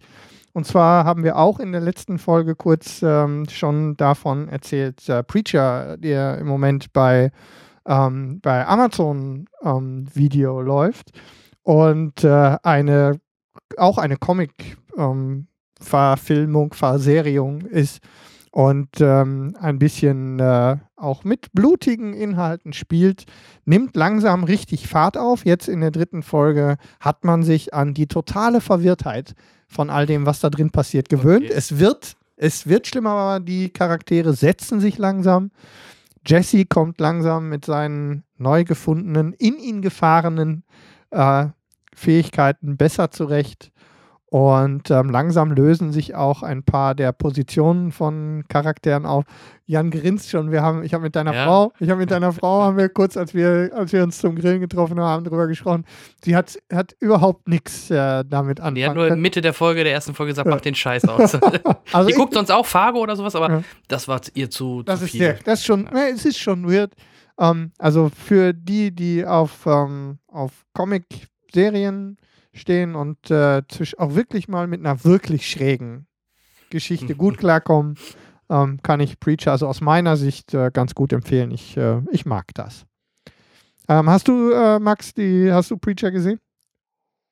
Nee, ich habe das nur gehör, hab davon gehört, aber tatsächlich ähm, kam ich noch gar nicht dazu. Ich hänge eh gerade so hinten dran, was ja. Serien angeht, leider. Okay. Also ist, ähm, rauf aufs Laufband. Ja. ja. ist echt musst, so. Ich glaube, du müsstest mehr Sport machen. Max. Ich glaube, ich muss, ich glaube, ja, das muss ich eh. Ich muss auch einfach viel Sport, ich muss mal so zehn Stunden am Tag laufen. Da könnte ich endlich mal Da schaffst du eine- Staffel. Das ist ja, deswegen habe ich auch keine. Ich kaufe mir Sachen, die ich mir kaufe, ähm, also ich mir wirklich als Blu-ray kaufe, so die so True Detective oder sowas, die sind halt immer so, die, die gucke ich dann auf dem Laufband. Mhm. Und äh, dann ist halt, dann gehst du halt mal irgendwie ein paar Wochen nicht, oder ein paar Monate und dann. Ja, ich habe immer noch nicht die zweite Nick-Staffel fertig geguckt. Genau aus diesen Gründen. Es ist eine Farce. Mhm. Aber Nick, sagst du, würdest du empfehlen, weil äh, ich habe mich nur noch nicht dran getraut an der ersten Folge. Ich gucke auch gerne halt, wie gesagt, mit meiner Frau auch mal Serien. Äh, ich glaube, da wird am Anfang irgendwie eine, eine Schwangere aufgeschnitten, oder? Oder korrigiere mich, wenn ich falsch liege. Das Ja, wollte ich während der Schwangerschaft nicht zeigen. Sie sind nicht zimperlich, so viel steht mal fest. Sie sind nicht zimperlich und es ist, ich meine, es ist ein wahnsinnig ekliges, aber auch gleichzeitig interessantes Thema. Dieses halt so, diese, wir haben jetzt in den letzten zwei Jahren oder in den letzten Monaten einen größeren Fortschritt gemacht in der Technologie, wie man, wie man Operationen durchführt oder generell in der, in der großen Welt der Wissenschaft rund um Krankheiten etc., äh, Gesundheit und sowas, äh, als in den Jahren davor, in den 500 Jahren davor oder 2000 Jahren davor. Und ähm, diese technische Entwicklung halt, wie Operationen durchgeführt werden, wie so ein Prozess, wie sie Methoden entwickeln, um Dinge zu vereinfachen und sowas. Das ist wahnsinnig interessant. Es ist eine wahnsinnig tolle Serie vom Casting her, von der Musik her. Äh, es ist einfach, äh, es ist einer meiner ganz großen Favoriten. Einfach so. Clive Owen spielt anbetungswürdig. Mhm. Ähm, und es ist halt manchmal schon ein bisschen eklig, Ja. Weil Aber die halt, Zeit war ja auch ein bisschen so, ne? Zeit war halt Ja, eklig. das 19. und sowas. Jahrhundert war halt nicht, äh, war halt nicht zimperlich. Und nicht Auch noch- steril. Ja, und, und immer wenn, immer wenn Soderbergh irgendwo seine Finger drin hat, dann sollte man auf jeden Fall mal reingucken. So viel steht fest. Absolut. Also, es, also ich finde das, ich finde das so zeitgemäß äh, und ähm, trotz seiner, seiner, das im 19. Jahrhundert irgendwie spielt, es ist wirklich sehr, sehr gut. Also es ist wirklich, ich kann das jedem empfehlen und jedem, den ich es bis jetzt empfohlen habe, der sich eigentlich, die meisten sträuben sich nur immer dagegen, weil sie sagen, ja, das gibt's ja nicht auf Netflix. Ähm, aber das darf jetzt heute oder auf Amazon, das darf halt jetzt auch nicht immer ein Kriterium dafür sein, ob Serien gut oder schlecht sind, ob ich es mir nee, angucke. nee, nee, So, auf also keinen Fall. Deswegen, ich kaufe mir das dann immer. Mhm. Äh, halt bei, bei ähm, also die habe ich jetzt gekauft bei Amazon, kann man ja die digital erstehen. Mhm. Ähm, und ja, also da muss man jetzt, da, das sollte man sich schon antun. Also das ist wirklich, wenn man darauf steht und wenn man ein bisschen was aushält. Aber es ist auch nicht so schlimm. Also ich finde das jetzt vom Blutgehalt und sowas. Aber es stimmt, am Anfang gibt es halt, glaube ich, eine Fehlgeburt in der ersten Szene oder sowas. Genau, und das wollte ich meiner Frau kurz vor der Entbindung sparen. Ersparen. Nein, das, das tatsächlich, das verstehe ich auch total so. Ähm, aber aber das ist gut. Also das, wenn ansonsten guckst du alleine, aber es ist wirklich, es ist wirklich sehr, sehr, sehr, sehr gut. Ja, meine Frau ist Krankenschwester, also ich denke, jetzt, wo das durch ist, äh, ist das auch für sie ein Thema, was äh, spannend oder interessant ist. Also wir werden es auf jeden Fall jetzt auch nachher, nach deiner Kritik jetzt auch nochmal auf jeden Fall auf dem Schirm behalten. Machen wir auf jeden Fall. Und Game of Thrones ist ja jetzt nächste Woche durch. Von daher haben wir, haben wir dann wieder ein bisschen Ja, Luft für sie. wieder Luft für ja. einen Hype an einer anderen Stelle. Nee, gerne. Äh, auch da die Frage, wie, ähnlich wie vorhin von dir, 10, 13, oder wie lang ist da eine Staffel? Ungefähr? Mm. 10 Folgen, 13 Folgen? Oder? Zehn, glaube ich, pro, Zehn. pro Staffel zehn. Ja, das ist angenehm. Äh, machen ja eigentlich nur noch die ganz großen ABC und so, ne, die wirklich auch noch auf über 20 Folgen gehen oder diese klassischen TV-Stationen, die, Ah, das- die Ja, dann aber 20 Minuten, ne?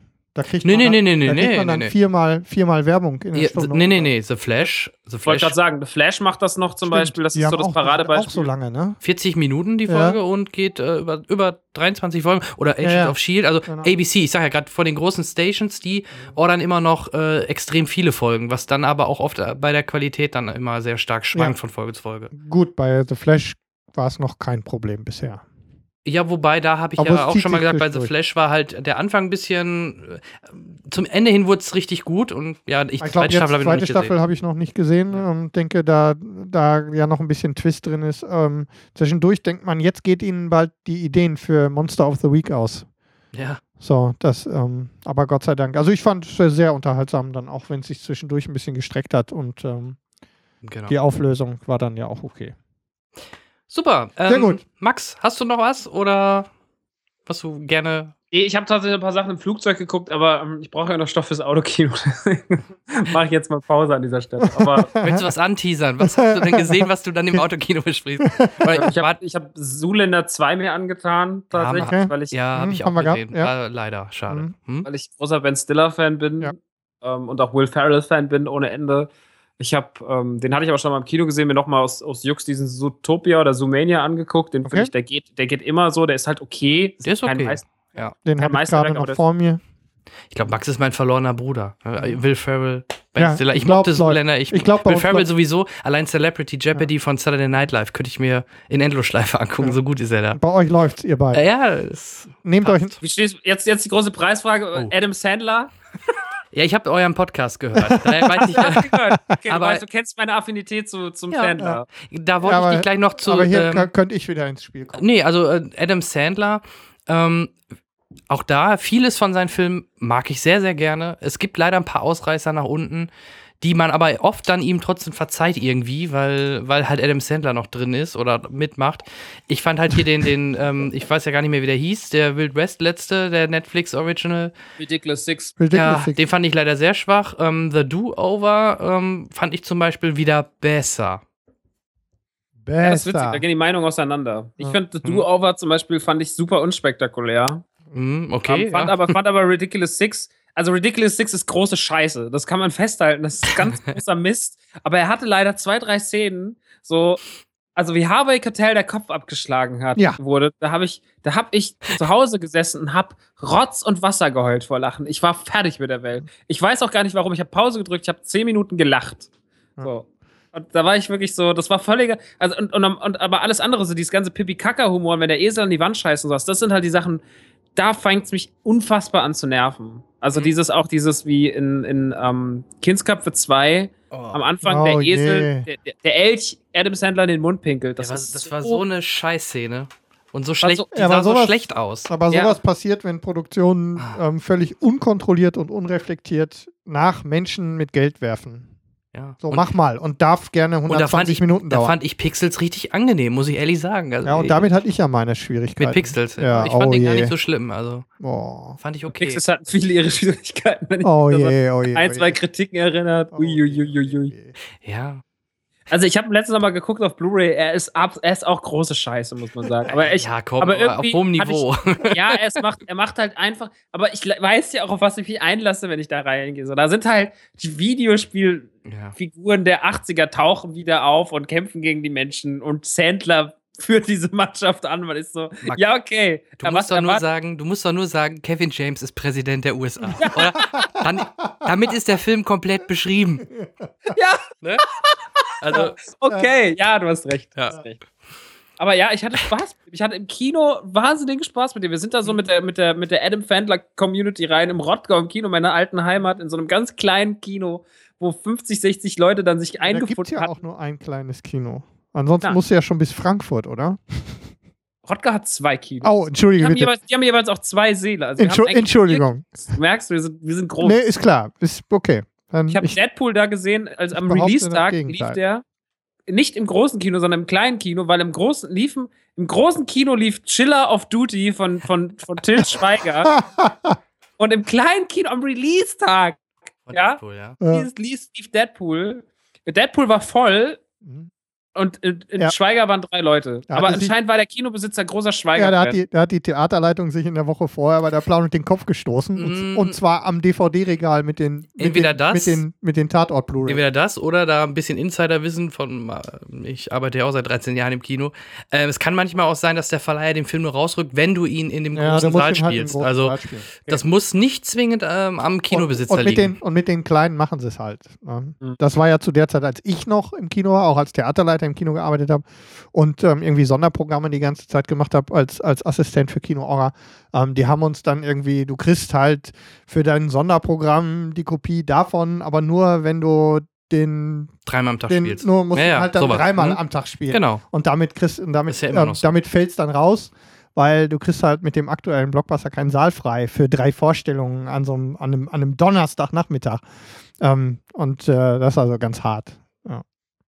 Ja, total krass. Aber Ah. auf jeden Fall, ähm, was wollte ich jetzt, warum kam ich da überhaupt drauf? Genau, wir sind dann da rein und hatten das dann da geguckt und das war, tot, der war dann das Popcorn ausverkauft wegen uns und so. Also ganz spannende Geschichte. Respekt. Dann hatte ich hatte auch den Auftrag gegeben, wenn Sanders erstmal auftaucht, dass unsere Gruppe komplett klatscht. Und äh, dann waren natürlich auch noch 10, 15 andere Leute im Kino, die dann völlig irritiert geguckt haben, als auf einmal hinten ein riesiger Pöbel von Menschen anfing zu jaulen und zu jodeln.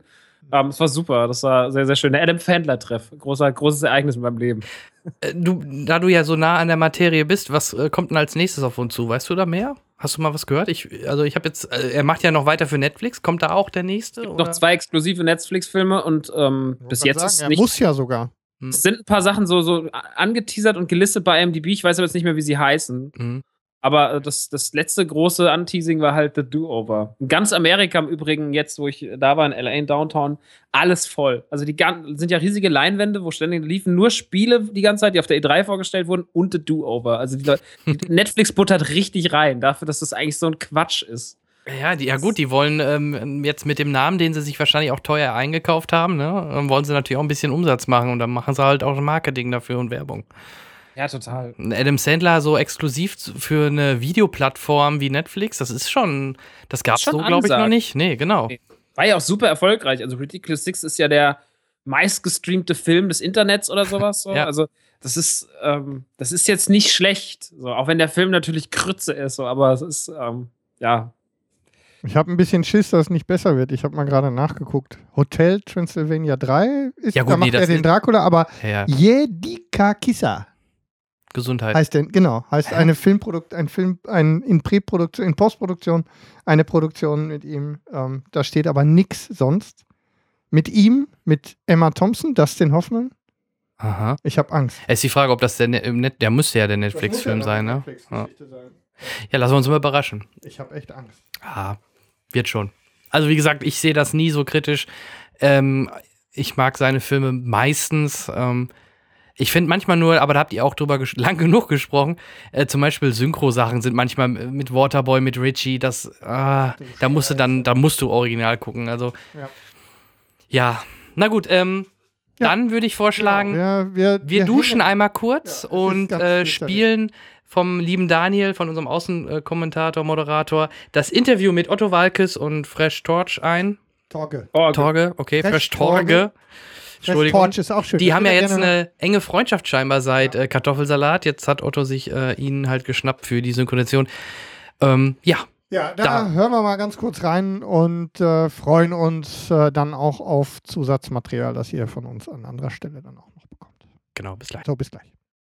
Ich fange mal mit einer ganz fiesen Frage an. Oh, das ist Oh, jetzt geht's los. Oh nein. Wir kommen mit einer ganz fiesen Antwort. So eine Frage, die brennt mir schon so lange so im Kopf herum, weil ich habe einen Werbeclip gesehen, da hat die Freundin von Mario Götze auch noch einen Part gesprochen in dem Ice Age Und das Film. sollte sie nicht. Ähm, nee, doch, das sollte sie schon.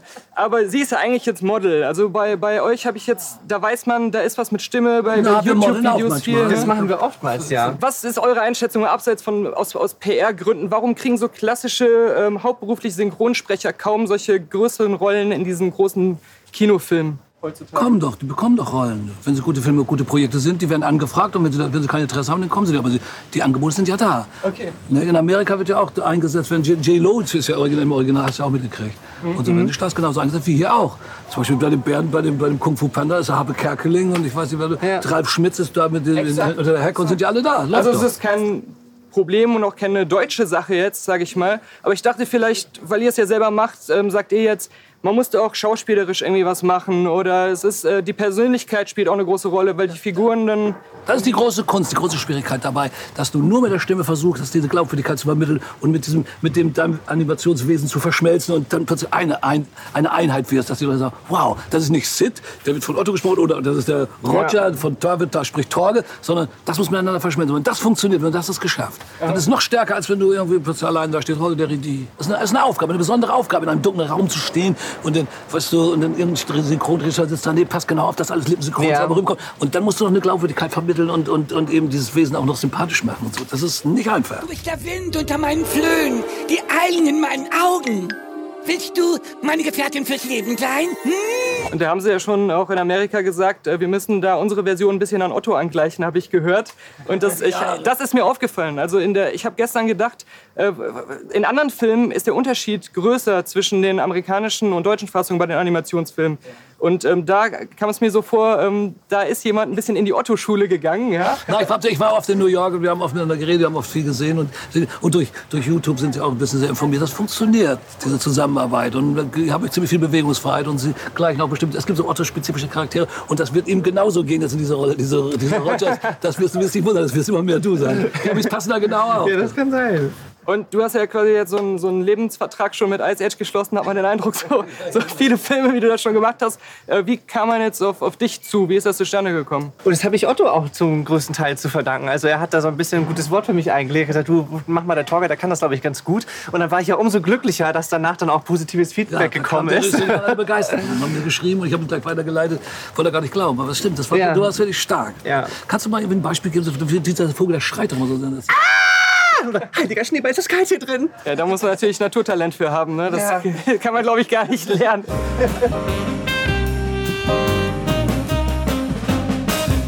Otto gibt's für mich, gab's schon immer und gibt's immer noch. Also bevor ich geboren wurde, kam der erste Otto-Film raus. Ich habe die alle gesehen und jetzt, jetzt bist du immer noch mit Ice Age präsent und Oh, mit anderen Sachen leid. natürlich. Ja. Wird es vielleicht dann den digitalen Otto geben und das endet dann gar nicht mehr? Ja? Wenn das funktioniert, das wäre toll. Da sitze ich zu Hause, gucke ich mich an und sage, das bin ich digital. Wahnsinn. Wollte ich Du, du sprichst ihn dann. Ich, ich mach mal, du sprichst ihn. Was? Ja, Otto spricht langsam, wenn ich mit Otto dürfte. Otto spricht langsam, ich verstehe nicht. Ja, wie können wir das machen? Können wir, können wir da hingehen? Oder können wir das da? Ja, wie aus dem Gesicht geschnitten, wie aus, wie aus den Stimmbändern geschnitten. Ja. Äh, vielleicht ganz schnell noch, falls es noch mehr Ice Age-Filme gibt, was wäre denn eure Idee, was man jetzt noch Neues oder Ach, irgendwas mit, einer, irgendwas mit einer Zeitmaschine. Das ich wär's, immer ne? Zeitmaschine. Die kommen ganz woanders an. Ja. ja, in einer anderen Zeit, aber ich weiß noch nicht in welcher. Da gibt es viele Möglichkeiten. Das ist eine da- gute Idee. Aber wir schreiben ja nicht die Drehbücher. dann Muss hoffen man wir das mal dass, dass die zuhören. Ja, ruf Ja, an, ja. ruf ihn an Time Machine, in New Time. Wir werden sehen. Es geht weiter. Vielen Dank, ihr beiden. Gerne. Und natürlich hat der Daniel uns noch eine Kleinigkeit dazu aufgenommen, wie er den Film denn findet. Und auch das hören wir uns eben an. Ja, schön. Es ist der nunmehr fünfte Ice Age Teil. Äh, Das trauen sie sich aber inzwischen nicht mehr in den Titel zu schreiben. Das heißt irgendwie einfach nur Ice Age auf, auf Kollisionskurs oder sowas. Das ist, eine, das ist halt wie echtes Eis, die Serie langsam. Wenn du, wenn du einfach zu lange dran festhältst und die Sonne scheint und es schmilzt alles über die Hand drüber, das wird klebrig und da hast du dann noch irgendwie den Stock und weißt nicht wohin damit und das tropft dir auf die Schuhe und das ist eine Sauerei. Da kannst du echt froh sein, wenn du da gerade bei jemand anders zu Gast bist und es nicht wegmachen musst. Dann musst du zum Schuster, du kaufst dir eine Schuhcreme im schlimmsten Fall dann noch, weil der muss ja auch von irgendwas leben. Das ist die Schusterei selbst, das ist, das ist ja mehr oder weniger der Lockvogel, du sollst ja auch dann seine Produkte kaufen, ne? Ice Age ist, es ist schon geschmolzen, es ist schon vor mehreren Teilen geschmolzen und jetzt ist es nur noch zu einem Slapstick-Klamauk irgendwo verkommen, der als, als Samstag, Sonntag, Morgen Cartoonserie für Kinder, glaube ich, noch so durchging. Wenn du einfach so die Ice Age-Figuren, ich glaube, das gab sogar, ich glaube, es gab sogar so eine, so eine kleine Ice Age-Animationsserie schon mal. Habe ich jetzt nur so im Hinterkopf irgendwo, aber vielleicht gab es die auch nicht. Das würde ja, das würde, glaube ich, noch so passen. So die Figuren, die die Leute kennen und die kriegen jedes Mal einen blöden Grund, warum sie wieder witzig sein können und äh, warum sie wieder, warum Otto wieder lustig redet, ähm, als wenn er lispeln würde und warum der Elefant Eishockey spielt und, und das kleine ähm, Ratteneichhörnchen Scratch äh, wieder seine Eichel nicht in den Mund bekommt. Shit. Ich hatte Angst davor, dass ich lachen muss, wenn ich das sage, aber jetzt ist es passiert. Also dieses Eichel, diese Eichelgeschichte, das ist wirklich, da war, das ist, da muss ich mal sagen, war Ice Age schon immer fortschrittlich. Das ist einfach homosexuellen freundlich, äh, metrosexuell, das wird ja nie richtig definiert und das ist ja auch durchaus, jeder kann ja eine Eichel im Mund nehmen. Es muss ja nicht gleich sein, dass man, äh, heißen, dass man dann äh, grundsätzlich so komplett irgendwie schwul ist oder so, sondern eine Eichel in den Mund zu nehmen, vielleicht aus Interesse, vielleicht mag man den Geschmack. Das, das kleine Wackenstreichel, Rennen, äh, Springen, Hörnchen ist auf jeden Fall so vernarrt auf Eicheln, dass das immer wieder zu Katastrophen führt und auch in diesem Film. Es ist quasi der Auslöser für die große Katastrophe und man muss halt einfach äh, bei Ice Age so hinnehmen, die geben sich keine Mühe, was das Geschichtenerzählen angeht. Nö, da ist einfach ein UFO im Eis, das Eichhörnchen steigt ein, fliegt los und drückt irgendwelche Hebel und ist dann im Weltraum. Ähm, löst halt eine ganz schlimme Kettenreaktion aus. Planeten implodieren, Planeten explodieren, Sonnen entstehen alles Mögliche und natürlich rast dann auch ein Asteroid auf die Erde zu und unsere lieben Eiszeitfreunde, die längst, glaube ich, nicht mehr in der Eiszeit leben, auf jeden Fall. Da gibt's schon viel grüne Vegetation und fließendes Wasser und alles. Die Raubtiere sind vegan geworden, alle sind glücklich und leben miteinander. Das größte Problem, was man hat, sind irgendwelche Familienangelegenheiten. Ja, das ist, das ist, alles ähm, so beliebig. Es wirkt so beliebig, dass es, dass es langweilig war und zu viel Slapstick, zu viel Holzhammer-Homo, Slapstick ähm, und immer muss noch einer einen draufsetzen, immer muss noch einer furzen, immer muss ein noch kleineres Tier durchs Bild springen und irgendwas sagen. Das ist immer eine Reihe von so Einzelgags. So jeder macht so seinen lustigen Spruch. Da passiert irgendwas. Asteroid kommt angeflogen, also so ein kleinerer, der dann auch aufschlägt, ganz am Anfang.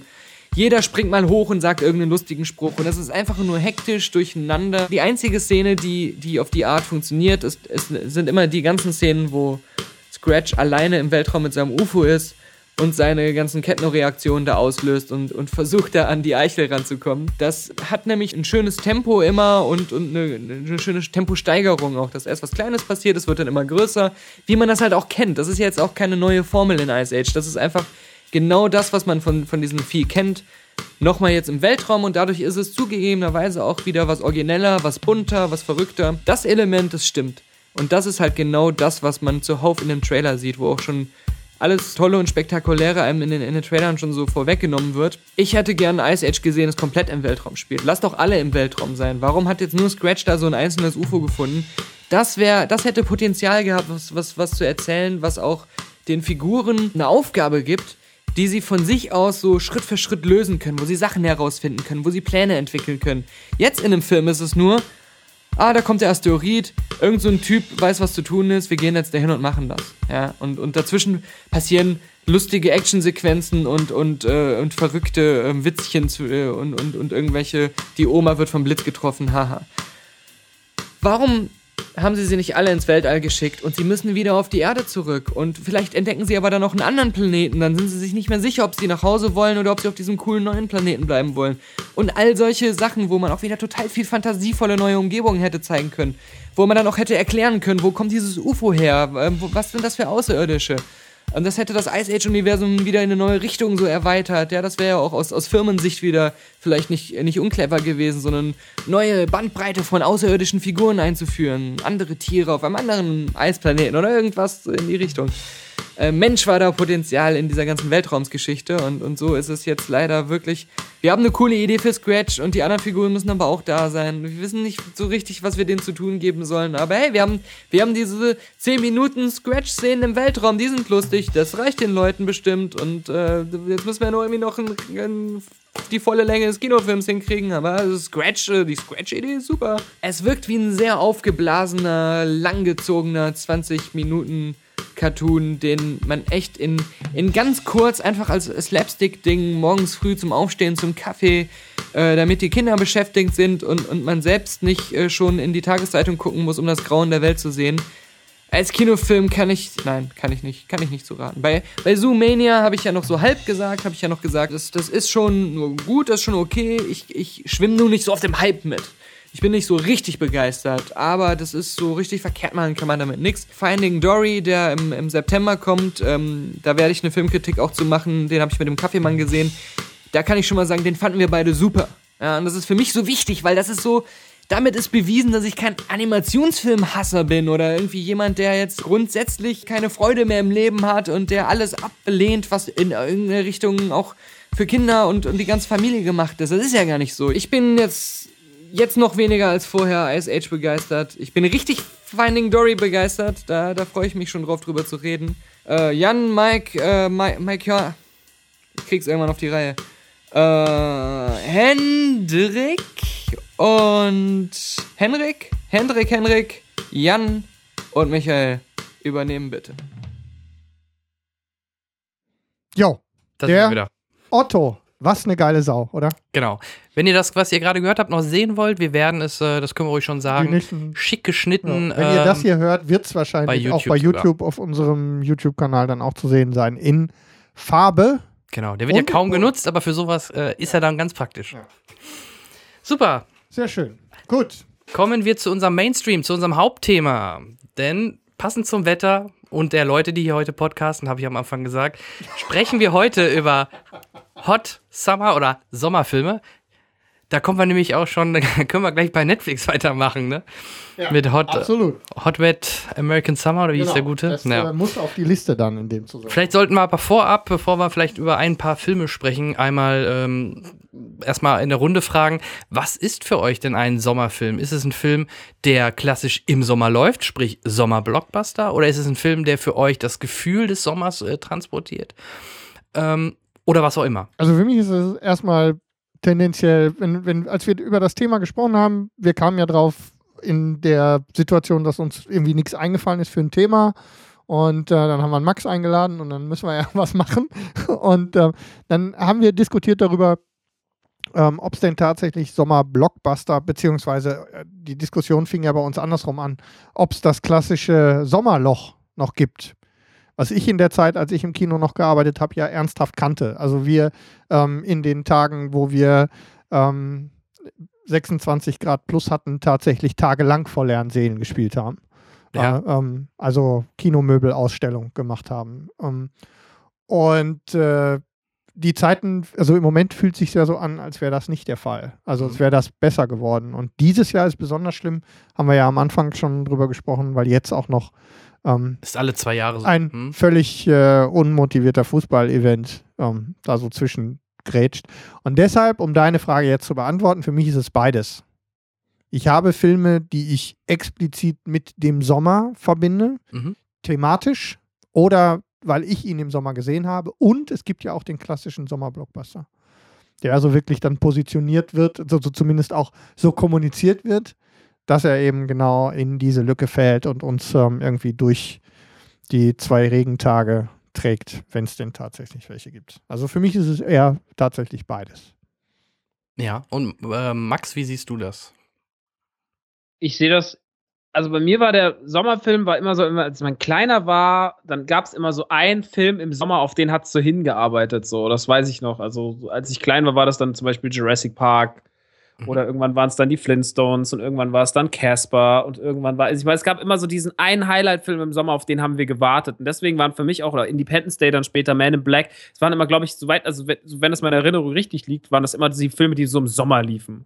Ja. Ähm, ja, Independence in Day muss ja im Juli gewesen sein, ja. ja, genau, aber also, das waren also die Mhm. Filme, da hat es drauf hingearbeitet. Und deswegen sind für mich Sommerfilme eigentlich tatsächlich immer so diese großen Sommerblockbuster, die dann irgendwie den ganzen Sommer in meinem, also gefühlt in meinem Kopf regiert haben, weil halt so das Merchandise lief darauf hinaus, irgendwie die, die Magazine waren voll, die Cover waren voll, alle haben drüber gesprochen, schon Monate vorher und dann lief der, man war so ganz aufgeregt und ist dann donnerstags nachmittags in Rottgau äh, mit dem Fahrrad ins Kino gefahren. Ähm, deswegen sind das mehr für mich so Sommerfilme. Also, es gibt wenig Filme, die so mir Sommergefühl ausleben. Äh, oder das sind dann, ja, ich glaube, so richtige Filme, die so ein Sommerfeeling vermitteln, habe ich nicht. Aber es gibt ja so ein, wie auch bei Musik, so ein Gefühl, was auch Filme transportieren können, das halt einem so ein bisschen was triggert. Einer der Filme, die, so mich, die mich so ein bisschen auf den Sommer triggern, ist, warum auch immer, obwohl ich habe noch nie Drogen genommen, ist trotzdem Taking Woodstock so. Mhm. Oh ja. Ähm, Hm? Ja, habe ich aber genau das Gleiche an einer Stelle, dann greife ich da an der Stelle vor, weil es genau das Gleiche bei mir macht, ist Fear and Loathing in Las Vegas. Hat immer irgendwie genau so eine, ich habe also diese, Diese Hitze dieses halt, Wüstending ja. Mhm. und so und ähm, die ganze, diese ganze seltsame, diese gesamte se- seltsame Setting, hab, ich habe immer irgendwie, ich denke auch an Sommer, wenn ich dran denke. Jetzt also in der Vorbereitung habe ich genau, also so Sommer, ah, Hitze, tralala, okay, habe ich Loathing in Las Vegas aufgeschrieben. Reiche ich mich direkt mit ein. Ich habe da zum Beispiel Falling Down. Weil in dem Film ist es so unglaublich heiß. Und Stimmt, der ist super, ihm ist super warm. Ja. Michael Douglas schwitzt wie die Sau. ich, denke, nee, ich, das ist halt dadurch, wenn man das als Jugendlicher oder als Kind gesehen hat, Ja. das prägt, auch wenn es vielleicht Mhm. total bescheuert ist. Aber irgendwie, ich hatte immer, wenn der da im Auto sitzt und es ist heiß und er dreht Mhm. ja irgendwann dann durch und auch den ganzen Film über ist es überall heiß und bei Mac ist es oder bei, bei diesem Burger-Schmiede ist es heiß und ich habe immer dieses bescheuerte Gefühl, dass es, wenn ich an, an Sommer oder an, an warmen Film denke, An äh, warme Falling. Down oder, oder Stirb langsam 3, Ja. ne? Hot Time in the Summer in the City hier, Ja. ja. irgendwie, Ähm, was, der, was Max gerade gesagt hat, ist für mich nochmal spannend, weil ich so eine Verwirrung auch da hatte, weil ich, ähm, also die, die intensivste Kinozeit hatte ich ja so in den 90ern, als ich im Kino gearbeitet habe. Und ähm, da war es so, dass für mich als dann direkt im Kino immer so ein bisschen so eine Verwirrung war mit dem Sommerblockbuster, weil Max hat gerade gesagt, das ganze Merchandising, die ganze Marketingkampagne, alles war fürchterlich ähm, auf den Sommerblockbuster orientiert. Aber hier fiel der immer ein bisschen zu spät, weil die Startzeiten von dem Sommerblockbuster der, wo das Marketing hier im Sommer lief, weil der gerade in den Staaten im Sommer als Sommerblockbuster lief. frisch. Hier waren die, dann kamen sie dann im Spätsommer oder im frühen Herbst. Deswegen gab es da immer so eine Verwirrung. Die Zeiten sind ja inzwischen Zeit komplett vorbei. Internet sei Dank, ja, durch, durchs genau. Internet kommen die Filme ja fast immer gleichzeitig. Und, ähm, und äh, da gab es tatsächlich so eine, so eine Verwirrung. Also wirklich beides. Ne? Den Sommer-Blockbuster und diesen Fehl, diesen fehlfarbenen Blockbuster, wo das Marketing uns durch den, durch den Sommer getrieben hat. Die Filme selbst aber dann erst ähm, zum auslaufenden Sommer hin bei uns dann in die Kinos kamen. Das kennt man gar nicht mehr, das Gefühl, ne? Nee. Aber das ist jetzt, jetzt, da- jetzt dieses Jahr kennt man es wieder ein Das ist bisschen. der. Das weil, ist, das, weil die Fußball-EM und so da so rein. Genau. Deswegen läuft auch Turtles erst im August und deswegen laufen auch die Ghostbusters ein paar Wochen später bei uns als in den Ja. Staaten. So, in den Staaten läuft es jetzt, glaube ich, schon nächste Woche los mit Ghostbusters. Hm. Und ähm, das ist halt krass, dass wir da so, dass wir da so hinterherhinken. das ähm, ist der Fluch der frühen Geburt bei mir. Ja, aber ähm, ähnlich wie früher in den 90er Jahren bei äh, Actionfilmen ist immer ein große Sci äh, eine große CGI-Effekt-Schlacht oder bei, den bei den Katastrophenfilmen immer ein großes Event in dem Film gab, wo alle drauf gewartet haben, irgendwas geht kaputt oder was weiß ich. Hast es halt früher gehabt, im Sommer hattest du dich, wie, wie ihr schon sagtet, auf einen Film gefreut. Aber das ist ja heutzutage gar nicht mehr so, weil sich mittlerweile zwei, drei, vier Filme im Sommer, die man als Blockbuster deklariert, halt äh, zusammen Absolut. äh, nacheinander. Das fängt ja im Mai an. Marvel spielt da ja auch immer eine große Rolle. Jetzt mittlerweile dann auch jetzt mit DC. Da sind die großen Blockbuster. Letztes Jahr, bestes Beispiel, also letztes Jahr hatten wir wieder mal, finde ich, einen, einen klassischen Blockbuster, Sommerblockbuster, der auch überraschend richtig hoch ging. Und das ist Jurassic World, finde ich. Dass der so durch die Decke geht, hätte ich nicht gedacht. Dass der erfolgreich ist, ja. Das hätte ich auch nicht Ne? gedacht. Aber dass so der- darüber- Monster wird. Ja, darüber haben wir es ja hier dass auch die da- ausführlich gehabt. wie doof alle so da reinlaufen und den so äh, die, die, die Zahlen liefern, Ja, hätte ja Hitze- kaum einer gedacht. Ja. Und das war für mich wieder so, das äh, hat, spielt natürlich mit dem 90er-Jahre-Gefühl aus den ersten Teilen natürlich. Du hattest immer wieder diese Momente, gerade für, für uns Ältere, die, die die ersten Teile ähm, kannten oder damals im Kino schon gesehen haben, auch da hattest du wieder diese Momente. Allein wenn du diese alten Jeeps wieder gesehen hattest und dachtest, hey, cool. Aber Und, spannenderweise, ähm, in diesem Zusammenhang jetzt zumindest nur so ein bisschen überraschend, weil Jurassic Park ist äh, 93 auch im Juni in den Staaten. Ja. Also auch ein Sommer-Blockbuster. Der ist mir auch, der ist mir auch total als Sommerblockbuster äh, hängen Ja. geblieben. Und deswegen hat aber auch Jurassic World letztes Jahr bei mir das Gleiche ausgelöst. Und ich war auch wirklich, ich war in den USA, weil da E3 war, als der gerade anlief. Und es war einfach, LA bestand nur aus Minions und aus Dinosauriern. Mhm. Ja. Das, Das, war ist wirklich eine krass. coole Kombination. Das Ein Minion reitet auf einen Dinosaurier. Ja. Aber do, do, do. Aber das ist auf jeden Fall sch schwierig. Ähm, das war nervig. Ja, Aber- also, d- das Allerschlimmste ist mir jetzt aufgefallen, ich habe das jetzt irgendwo durch Zufall, ich weiß gar nicht wo, ob das in der Kommentarspur, ich, hab, ich weiß es nicht. Ich habe irgendwo gehört, es sind insgesamt sind 300 Minions in diesem, in diesem blöden Film. Wo Und- jetzt in Jurassic und, World? Nein, in, ja, genau. Versteckt in den Minions. Easter Eggs. Noch nicht gefunden. Und die werden alle von ein und derselben, von, diesen, von den Produzenten irgendwie gesprochen. Der muss doch völlig durchgedreht sein. ja. Ja, Banana. Synchronarbeit, Banana. Hm. Synchronarbeit vom Feinsten. Krass. Ja, ähm, aber stimmt, letztes Jahr war Jurassic World wirklich so ein großer, richtig großer Ich Sommerblockbuster. hatte Und dann erst- hat's es, Terminator hat es auch noch versucht, aber die sind halt mit ihrem Genesis auch grandios an die Wand gedonnert. Ja, auch so ein da Fall. sind wir wieder bei der Trailerproduktion, Mhm, ne? das ist Also auch- Epic ja. Fail mal drei. Der Trailer war auch, Ja. der Trailer war auch eine Wie einzige. kann man denn die ja, besten it, Sachen give verraten? It, give it away. Ja. So, das ist auch. Na komm, weißt du was? Lass uns doch mal was Verrücktes machen. Pass auf. Wir machen mal drei Monate vorher einen Trailer und wir verraten einfach die Alles. komplette, den kompletten Twist. Mhm. Das ist doch mal eine tolle Idee. Das hat ja noch keiner gesagt. Das Marketing, ja. Ja, dann haben die sie- keine Ahnung ja, von Film scheinbar ja, haben. Ja, dann haben sie Michael Bay angerufen und der hat gesagt, nee, mach das so. Wer hat, aber wer hat das noch mit Bravour dieses Jahr gemacht? Batman wie Superman. Auch. Auch, also ja. eine, eine, den Trailer gesehen, der auch viel zu lang war einfach für einen Trailer. Und ich sitze da so und sag so, habt ihr jetzt eigentlich gerade alles verraten, was man verraten konnte? Und ich sitze dann in dem Film in der PK, guck den so und bin so, ja, okay, habt wirklich alles verraten, was man verraten konnte. Leider. Der Film, der Film war auch große Scheiße. ähm, den, Ah, den mochte ich nicht. Oder seid ihr Fans gewesen? Ähm, Nee, also wir, wir sagen was mal so, wir haben den auch sehr weit und breit Ja, diskutiert eine mit, Folge mit einem richtigen Ja, Hardcore-Nerd aus dem. DC-Universum, der, da den, der, der hat den abgefeiert. Nachdem wir mit dem den Film besprochen haben, hat er dann gemerkt, er ein ja, ihr habt schon recht, da ist schon eine Menge schiefgegangen in dem Film. Ja, wir haben ihn wieder eingefangen. Ja, Aber war eine gute Folge. ja, ja. Ja, ja, Also, wir, hatten, wir haben viel Spaß gehabt. ja, nee, wir sind da mehr, also ich ich bin ja ein gro auch da wieder, ich bin halt ein großer Superman-Fan, aber Christopher Reeve ist für mich Superman. Oder selbst der Brian Singer Superman Returns fand ich gar nicht so schlimm, weil er halt mehr auf diese Nostalgie-Schiene ging. Deswegen hat mich damals schon Man of Steel, wie ich den in Berlin im IMAX dann mit, äh, damals sogar mit Daniel gesehen habe, hat Ja. mich schon ein bisschen erschüttert, weil ich halt mehr das, mehr aus der Generation komme, die diesen klassischen Superman abfeiern. Ähm, Und ist einer der lieblosesten Schauspieler, die es auf diesem Planeten gibt. Und das ist ein ganz großes Arschloch. Und das ist ein ganz, also das ist ganz furchtbar. wen meinst du jetzt? Den Superman. Den aktuellen. Den aktuellen Superman. Ja. Ich finde, das ist eine einzige Katastrophe. Ich finde, der ist also auch dann noch, dann, dann noch gepaart mit diesem Interview-Marathon, den er da hingelegt hat. Ich weiß nicht, ob ihr das mitbekommen mit diesem, wo der eine peinliche Antwort nach der Ja. anderen, ein rassistischer, frauenverachtender Wichser, so echt so, also, okay, alles klar, du bist wirklich furchtbar. Ähm, also danach war es für mich ganz vorbei. Und ich finde, der spielt den auch furchtbar. Also klar, Total der sieht gut aus, der zweidimensional, ne? Naja. Körperlich füllt er das gut aus, aber ansonsten, der ist ja mit der Seele ganz woanders. Ja, ja. Und Ben Affleck hat ja dann auch schon einfach nur Sad Flag, hat nur noch traurig geguckt und hat dann die Motto, ah, lass sie mal reden. Das war, Ja, der das, sollte, das war schon super. Also, der, der sollte nur Regie führen, glaube ich.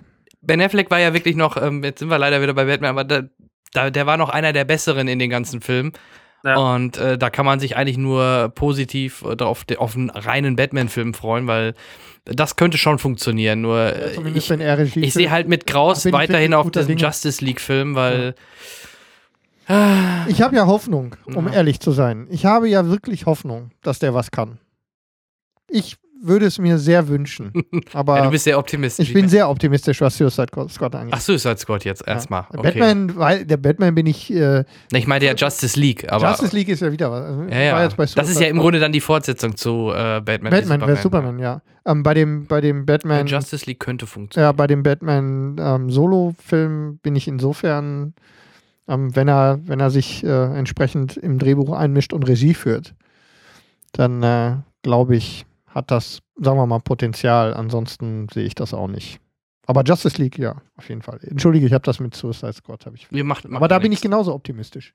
Ich glaube, der kann, ich glaube, der hat. hat Da fand ich nämlich zum Beispiel, die, da haben sie die Trailer auch deutlich besser gemacht. Auf Musik abgestimmt, das finde ich immer ganz cool. Dann auch. Weil sie mal ein neues Lied nehmen können. Ne? Ja, okay. Aber generell, die alle drei, selbst der erste mit der klassischen Musik, The Joke is on You, fand ich alle ganz cool inszeniert. Und es wird überhaupt nicht der Hauptprotagonist wirklich verraten in den Trailer. Und das Wir wissen haben sie richtig gemacht. Das haben sie gut gemacht, meiner Meinung nach. Man weiß nicht wirklich, wie spielt der Joker da rein. Ist er der Böse? Ist er nur eine Nebenfigur? Man weiß es halt nicht genau. Und das haben sie immerhin mal schlau gemacht. Yes. Da bin ich sehr gespannt drauf. Das ist ja auch, finde ich, einer der großen Blockbuster des Sommers. Aber was sind denn dieses Jahr die großen Blockbuster des Sommers? Ghostbusters, Turtles, Suicide Squad? Ja, für uns sicherlich. Day kommt wieder. Aber ohne Flachs, ähnlich wie mit Jurassic Park. Vielleicht funktioniert das. Vielleicht laufen die wie doof da rein. Könnte sein. Auch vor Jurassic Park hätte ich jetzt genauso kritisch geguckt wie du, Henrik. Mhm. Aber vielleicht funktioniert es. Vielleicht. Obwohl der Trailer ein bisschen over the top ist, ja. Da muss natürlich sofort die ganze. äh, muss die Nordamerika-Platte komplett äh, versenkt werden vom Ja. Raumschiff, okay. äh, der ganze Kontinent geht weg, aber das ist halt, das ist halt ähm, ähm, Emmerich, aber, aber es könnte funktionieren. Es könnte funktionieren. Du bist also verhalten optimistisch. Also für mich So wäre wie das- bei Suicide Squad. Ja, also wenn wir gerade über Blockbuster sprechen, äh, ein paar kamen halt schon im Mai. Wenn das, wir reden ja wirklich bei Sommerblockbuster, würde ich ähnlich wie ihr das auch so seht, Juni, Juli, August, so den Ja. Zeitraum nehmen. Deswegen habe ich gerade, als du mit, äh, als du mit Jurassic World anfingst, habe ich gedacht, eigentlich wäre letztes Jahr ähm, mein Sommerblockbuster äh, Mad Max gewesen, aber stimmt nicht, war im Mai. Der war früher, ne? Ja, der war im Mai. Ich hatte das echt gefühlt, also wenn du mich gefragt hättest, ich hätte den in den Sommer gelegt. Also in den, den, dir, den wir Der jetzt spielt ja in der Wüste, ne? Nee, nicht wegen der Hitze, sondern ich hatte überlegt, was war denn letztes Jahr? Ja. Und als du ähm, Jurassic World gesagt hast, dann habe ich, fiel mir ein, äh, Mad Max war davor. Mhm.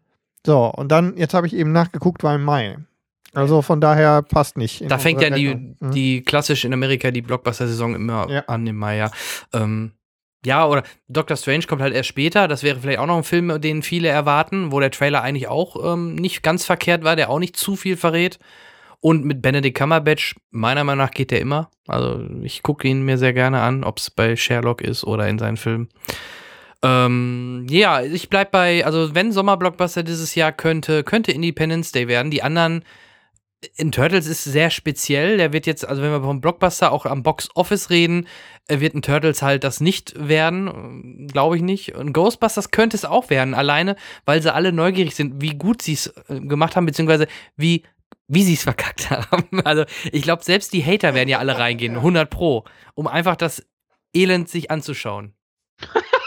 So, Ja. mark my words. Wir werden uns an dieser Stelle genau darüber unterhalten. Hätte ich jetzt ein Mikro hier in der Hand, würde ich es droppen. Ja. Drop Nee. the mic. Ja, also ich, ich glaube, so wird es sein. Also ein Ghostbusters könnte richtig gut laufen, auch in Deutschland, weil das ist auch wieder ein ähm, Gebiet, was auch in Deutschland sehr gut ankommt. Comics wird ja ein bisschen weniger in Deutschland, gerade wenn es zu comichaft ist. Deswegen habe ich ja schon mal gesagt, deswegen funktioniert ein The Dark Knight in Deutschland so gut, weil er geerdet ist, weil die Deutschen lieber was Geerdetes sehen, als so ein Over-the-Top äh, Fantasy-Spektakel. Ja. Obwohl sie ja zum Beispiel in Deadpool lief ja auch hier super. So. Ist aber Das- auch relativ klein gehalten. Ist ja, er ist ja kein Kammerspiel, aber er ist ja schon in ist Anführungsstrichen kleiner Film, geerdet. ja. ja, verstehst Ja, du? ist Also ein es ist nicht so ein, so ein also Effektgewitter Michael Bay oder, Ja, oder jetzt Zack Snyder. Avengers. Ja. Avengers vielleicht auch noch, genau. Und das funktioniert halt in Deutschland deutlich besser. Vor allem dann auch noch mit diesem Humor, der auch in Deutschland sehr gut ankam oder kommt. Das funktioniert. Aber deswegen funktioniert ein Batman wie Superman nicht mehr, weil gerade die, die Älteren, die dann auch Batman gut fanden immer, von, von Christopher Nolan, oder die vielleicht sogar die älteren Superman-Filme gut fanden, die werden da rauskommen und denken, was war das denn jetzt? Also ähnlich wie wir fast, aber noch, noch verstärkter. Die, die blicken ja gar nichts mehr in dem Moment. Und das funktioniert in Deutschland nicht. In den USA funktioniert es deutlich besser, weil die deutlich comic-affiner sind. Das muss man ja auch so sagen. Also ähm, deswegen funktioniert bei uns klassische Superhelden wie Spider-Man gut. Selbst ein Ant-Man hat ja sogar ganz gut hier in Deutschland performt, aber auch den kennt ja eigentlich hier in Deutschland, ähm, außer wir, wir, die ein bisschen tiefer in der Ja, Materie stecken. Otto Normal-Kinozuschauer kennt den ja auch nicht. Na, da da hat es wieder funktioniert durch den Humor. Ant-Man war großartig. Absolut. Also- Ich fand, bin ein großer Fan von. Ich Ja. stehe da immer noch zu. Ähm, ja. Gut. Super. Des, Aber- deswegen habe ich ihn ja auch erwähnt, weil Mhm. für mich auch Ant-Man überraschend gut sogar hier auch in Deutschland und generell am Boxoffice funktioniert hat. Also vor allem, wie viel Häme der vorab bekommen hat von vielen. Wie? Na, einer, der sich klein machen kann wie eine Ameise. Was ist das denn für ein Blöd? Aber auf einer Ameise äh, fliegt und so ein Scheiß. Also, nee, haben sie, haben sie cool umgesetzt, coole Sprüche. Gepasst. Michael Cera, nee, nicht Michael Cera. Wie heißt der gute Mann? Nicht Michael Cera, das war ein anderer. Paul Rutz. Paul Rudd. Ja, Paul Rudd sowieso. Nein, ich meine seinen Sidekick, der ein Kollege hat erzählt, der ein Kollege hat erzählt. Ach so, ja. Der, den fand ich auch ähm, Ja, ja. vom Humorlevel her sehr cool. Der, der taucht momentan in allen möglichen Filmen auf. Hey, Cabron. Ja, super. den mag Ja. ich Sehr. War echt gut. Und neben Paul Rudd, auch der, äh, auch jetzt hier im Civil War mit seinem kleinen Auftritt, kam sehr sympathisch wieder rüber und äh, sehr geerdet halt, so nach dem Motto, hey, oh, Captain America, cool. Also macht, macht immer Spaß, ihn zu sehen. Das ist immer eine gute Idee, einen guten Comedian in so eine Rolle zu packen. Das, das funktioniert. Total. Das funktioniert. Absolut. Das hat halt, da sind wir wieder beim unserem Lieblingsthema, das hat halt in den 80ern mit Ghostbusters funktioniert. Pack die Saturday Night Live Leute rein, die dort damals Com Comedy Gold geschaffen haben. Das funktioniert. Mhm. Ja, aber das funktioniert aber jetzt nicht mehr. Vor allem die, die zusammen, ich weiß nicht, wahrscheinlich äh, waren ein, ja, die waren auch alle oder fast alle bei Saturday Night Live. Mag sein, aber Die Das war- Idee wäre das- also, Til Schweiger macht eine Ghostbusters Reboot mit der Besetzung von RTL Samstagnacht. Mirko Das das, was Nonche. gerade Mirko vor- das Nonche. war gerade Ja. das, was du vorgeschlagen hast, oder? Kannst du vielleicht noch schlimmere Sachen sagen? Das, fällt, dir noch, fällt, dir, fällt dir noch was Schlimmeres ein, als du das gesagt hast? Ich glaube, nein. Nee. Da muss ich lange drüber nachdenken. Ich entschuldige mich in aller Form. Apropos Til Schweiger und Honig im Kopf, ne? Der wird ja in Amerika neu oh ja, gemacht. mit, Mit, äh, Michael Douglas. Michael Douglas, ja. Total Könnt- toll. Könnte Ja, sogar in den, ich könnte glaube- funktionieren Ich glaube, in den USA könnte- vielleicht, ja. ja. Der kann sogar hier funktionieren. Nochmal. Ja, Ja, ich denke, der dürfte hier nochmal ich funktionieren. bin gespannt. Mhm. Vor allem, er inszeniert ihn sogar, ne? Til. Schweiger. Er inszeniert ihn auch noch. Ja. Er führt Regie. Das ist, vielleicht, Hey. das ist vielleicht dann der Punkt, wo vielleicht selbst die Amis dann wieder aussteigen. What? Till Schweiger? No. Who? No. Gibt's dann, hoffentlich gibt es dann bald englische Facebook-Einträge. Ja, könnte spannend werden. ja. Hello, it's me, Till. Ey, Leerzeichen, acht Ausrufezeichen. äh, Geil. you motherfucker. Ja, ja ähm, aber die Abgrenzung zu Sommer-Blockbustern haben wir gemacht. Ja. Glaube ich. Ähm, wie ist denn mit der Abgrenzung zu dem tatsächlich auch in deiner Frage enthaltenen Sommerfilm? Also tatsächlich.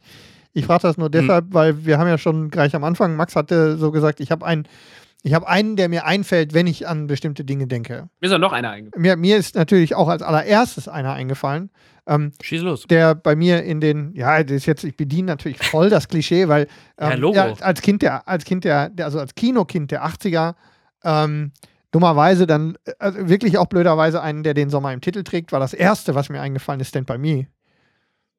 Den hätte ich jetzt auch noch gesagt. Ja. Geschichte eines Sommers, äh, das Geheimnis eines Achso, Sommers. ich wollte gerade sagen, Stand By Me, der, der Nicht- Film, das- der den Sommer im Namen trägt. ja, Moment. ja, Stand By Me, das Geheimnis eines Sommers, dann der deutsche Titel. Okay. Ähm, Noch die Kurve Ja. gekriegt. Also, Ja. ja, ha. Äh, Rob Reiner, äh, Stephen King-Verfilmung, die, die definitiv bei mir als 80er-Jahre-Kind sofort, nicht nur wegen des Titels, sondern auch ähm, vom, vom ganzen Feeling, von, von, vom Setting, von der Geschichte, also auch von dem gesamten, von der gesamten Hintergrundgeschichte, tatsächlich ein echter Sommer-Feeling-Film ist. So Mhm. der mir da einfällt. Und den, ähm, der ja auch uneingeschränkt ähm, jederzeit mehr als empfehlenswert ist, in jedem Sommer zu gucken. Auch in 2016. Mhm. Absolut schöner Film. Ah, ja, absolut. Ähm, was ich noch so, ich, ich bin jetzt 32, was ich so mit 16, 17 im Kino gesehen habe, was ich krass mit dem Sommer verbinde, weil es so ein, auf seine Art und Weise mit der, mit der, mit der College-Punk-Zeit und sowas auch so ist ähm, tatsächlich äh, American Pie 1 und 2. Das sind jetzt natürlich Ja, klamaukige Filme, aber die Ja. sind irgendwie, die verbinde ich auch krass mit dem Sommer vom Feeling her, weil sie halt so, sie sind sehr hell, sie sind auch viel draußen und so, es ist klamaukig, es ist nicht besonders anspruchsvoll. Ja. Ähm, die sind so Sommerdinger und was, welchen ich auch komischerweise sehr sommerlich finde, ist Virgin Suicides. Mit Kirsten Dunst und Mhm. äh, kennt ihr den? Hab ich, ich weiß, dass es ihn gibt, aber gesehen habe ich ihn nicht.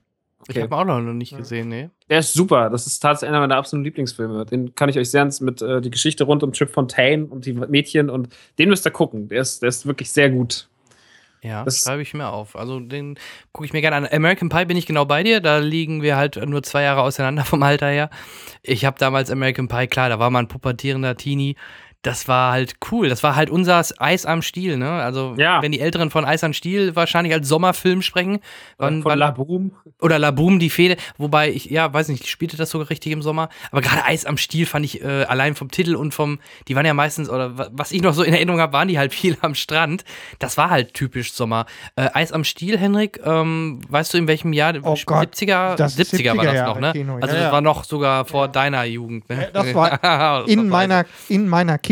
Ja, ja. Da hatte ich nichts mit dem Kino. Man hat es vielleicht tun. eher mal verbotenerweise irgendwo auf RTL heimlich geguckt, wenn die Eltern Ich glaube, ähm, ich glaube, die, die einzige Verbindung, die ich hatte, Nachbarn und gute Freunde meiner Eltern hatten einen Partykeller. Und in dem Partykeller wurden halt auch ähm, von den Erwachsenen recht äh, umfangreich Partys gefeiert. Und da gab es äh, natürlich den klassischen Schallplattenspieler. Mhm. Da gab es die, ähm, da gab's die Schall, die, die Soundtrack-Platte gab es dazu. Die stand, die stand bei Mhm. denen im Partykeller in der Plattensammlung. Das ist die Erinnerung, die ich an Eis am Stiel in den 70ern habe. das hört dann aber auch an der Stelle wirklich ernsthaft auf. Okay. Ja, nee, also ähm, Der bei mir alte ist Mann halt, erzählt vom Krieg. Ist Ja. das geil? Ja, American Pie ging ja dann halt weiter, ne? Mit, mit Bandcamp ging es dann sogar in diese Ferienlager-Geschichten rein. Oder, wobei ich da auch lieber nur die, die ersten drei Originale immer noch äh, hervorheben möchte. Und dann halt den neuesten, ja, was heißt neuesten? Also ich ist auch rede schon auch noch von denen, die jetzt diese, diese, Die diese Kinofilme. Urbesetzung haben. Genau. Jason Biggs und sowas. Ja, ja, ja. Ja, nee, sehe ich genauso. Also für mich auch so ein Sommerfilm. Ähm, auch der Naht, da, auch da trägt der Name ähm, Summer mit im Namen drin. Fünf, äh, 500 Days of Summer. Ich schwitze, sorry. Äh, 500 Days of Summer ist für mich halt auch so ein typischer Film, ähm, der den, den Sommer so ein bisschen widerspiegelt. Auch wenn die Dame Summer äh, hieß, aber ähm, ich meine, wenn ich das noch richtig in Erinnerung habe, der spielte aber auch so äh, zur Sommerzeit und ähm, Ja, der spielt ja so das ganze Jahr, aber Ja. ich habe den letzten, ich habe den tatsächlich vor, vor, acht, vor acht, neun Wochen geguckt und ähm, ist, glaube ich, einer der Filme, bei denen ich immer wieder bei einer Szene so ab, wo es mich immer wieder umreißt und ich immer weinen muss wie ein kleines Mädchen. Das ist immer dann diese Welle, weil man das so kennt, diese Szene, so was er sich, die, wie er sich vorstellt und die Realität, diese Endszene. Mhm. Das ist, das, das, das, das ergreift mich jedes Mal auf eine so peinliche Art und Weise, dass ich wirklich so, dass ich mir immer denke, so zum Glück guckt keiner hin. So, da rauche ich eine halbe Packung Kippen in der Szene und, und bin wirklich nur so auf die Hände im Gesicht, bin so, nein, nein, nein. Weiß nicht warum. Ja, ja, absolut. Mag Ähm, ich sehr gern. Ist einer meiner absoluten Lieblingsfilme. Ähm, aber ich find, den finde ich nicht so sommerlich, muss ich sagen. Ja, vielleicht hat der Name mich auch irgendwie ein bisschen äh, jetzt mitgenommen. Triggert. Ja, getriggert wahrscheinlich, ja. Ähm, ansonsten habe ich ja vorhin schon gesagt, Filme, wo gerne geschwitzt wird, ne? also auch, wie gesagt, Dänische Western. ja, nee. Ach. Also auch, auch, wie gesagt, ein Stirb langsam 3 äh, prägt mich dann an der Stelle oder halt, was ich schon sagte, ähm, ja, Ja. solche Geschichten. Ja, ich Boah, ey, ich schwitze, Es sorry. ist so heiß hier Ähm, drin, das ist wirklich unglaublich. Das sind so Sachen. Superstau. Oh, Ja. Superstau, natürlich. Ich habe äh, mir, ist, mir ist noch eingefallen, ich habe ähm, tatsächlich im, also auch mit, mit klassischem Startdatum im Sommer, Hm. ähm, also 30. Juli und äh, auch schon ein paar Jahre her und kann mich gut daran erinnern an ähm, den, weil ich auch am Startwochenende drin war ähm, und ich äh, zu denen gehört habe, die rausgekommen sind und erst ein bisschen gebraucht haben, bis sie den Film toll fanden, war Adventureland. 2009, auch mitten im Sommer gestartet. klar, Jesse dem- Eisenberg, ja, ja, ja, äh, ja. also wirklich, ich habe ein bisschen gebraucht, war genau, das, ne? ich habe ein bisschen gebraucht, bis ich ihn toll fand. Aber ich aber muss da immer an Zombieland denken. ja, klassischer, klassischer im Sommer, also wirklich mitten im Sommer gestarteter ähm, Film, den ich gut in Erinnerung habe. War auch So. so eine ähm, Coming-of-Age-Geschichte, Genau. ne, wenn ich das richtig in Erinnerung habe. Ne, das war ganz nett. Das war echt gut, ja. Den habe ich nicht gesehen. Mit äh, Jesse Eisenberg, äh, Kirsten Ja. Stewart, ähm, Ryan Reynolds spielt noch mit. Und, Stimmt. Warte, ja, Er spielt den äh, Ja. Ex oder Freund Genau. da, ja. Und ähm, war, ähm, wie gesagt, habe ein bisschen gebraucht dafür, Mhm. aber war großartig. Und Genau mitten im Sommer, also passt genau in unsere Definition und ähm, ist mir auch im Sommer hängen geblieben. Im Gegensatz zu Filmen, die man, die ich, die nicht direkt im Sommer gestartet sind, aber die ich aus irgendeinem Grund im Sommer, ich glaube sogar ähm, sehr spät, dann erst in der, in der Konservenverarbeitung, äh, Ver Ver Verwertung im Sommer gesehen habe und die mir dann eben als, als auch als Film, also als, wo ich dann auch großer Fan von bin, so Sachen wie Almost Famous. Oh ja. im Sommer gesehen habe, einer meiner Lieblingsfilme, ähm, die, mit denen ich auch eine Sommerverbindung habe. Also hier jetzt dieser, dieser, ähm, dieser Mix zwischen Filme, die im Sommer gestartet sind und Filme, die man im Sommer gesehen hat. Ähm, das äh, passt bei mir da rein und äh, auch ein ganz großartiger Film ähm, darüber hinaus. Absolut. Wunderschön. Was auch so ein bisschen sommerlich vom Feeling her ist, ähm, weil er auch diese Camp-Atmosphäre hat und weil er halt auch in seinen Bildern so einzigartig ist, ist Moonrise Kingdom von Absolut, ja. Wes Anderson. Sehr Großartiger sehr Film. Großartig jetzt gepickt an der Stelle. Sehr schön. Also mache ich mich unbeliebt. Ich finde den deutlich besser als, ähm, wie ist das Hotel? Bukarest? Grand äh, Buda- äh, äh, Grand Grand Budapest Budapest Hotel. Fand ich nicht schlecht, aber mir gefällt, Ah, ich das- mochte das Setting noch. Da sind wir wieder beim Ich wollte Setting. gerade sagen, da machst du dich bei mir unbeliebt. Aber, Ja, sorry. Aber das macht nichts. Ich finde beide, ich find beide sehr gut. Auch wieder mit einem guten, äh, mit einem äh, starken Bill Murray und Ja. die Kids spielen da so gut und ähm, ja, Großartiger Film. Wieder Ferienlager, das passt halt, ja. Groß. Wes Anderson ist eh einfach, also Wes Anderson ehre ich für alles, was er getan hat. So, das ist so, der macht so schöne Filme. Also Fantastic Mr. Fox auch. Das hätte ich nicht gedacht, dass mich dieser komische Knetanimationsfilm so abholt damals. Äh, oder auch die Tenenbaums oder Tiefseetaucher. Also das hat so krasses Zeug gemacht. Also Und ist ja auch eine schräge Erscheinung, ne? Also darüber hinaus. Absolut. Ja. Absolut. Ja, gut. Den langhaarigen Bombenleger sehen, dieser Schlacks. Unglaublich. Ja, und man sieht seinen Film halt immer auch die Liebe äh, zum Mhm. Detail an und äh, die Kameraarbeit, ne? Gerade jetzt hier auch bei dem Film, ähm, wo er dann mit den Kameras von einem Raum zum anderen so, so Ja, ohne schwenkt und Mhm. ohne Schnitt und Mhm. echt cool. Ja, also was da an, ähm, was da an kreativer Arbeit in der Pre-Production steckt, ne, ist, äh, das ist großartig.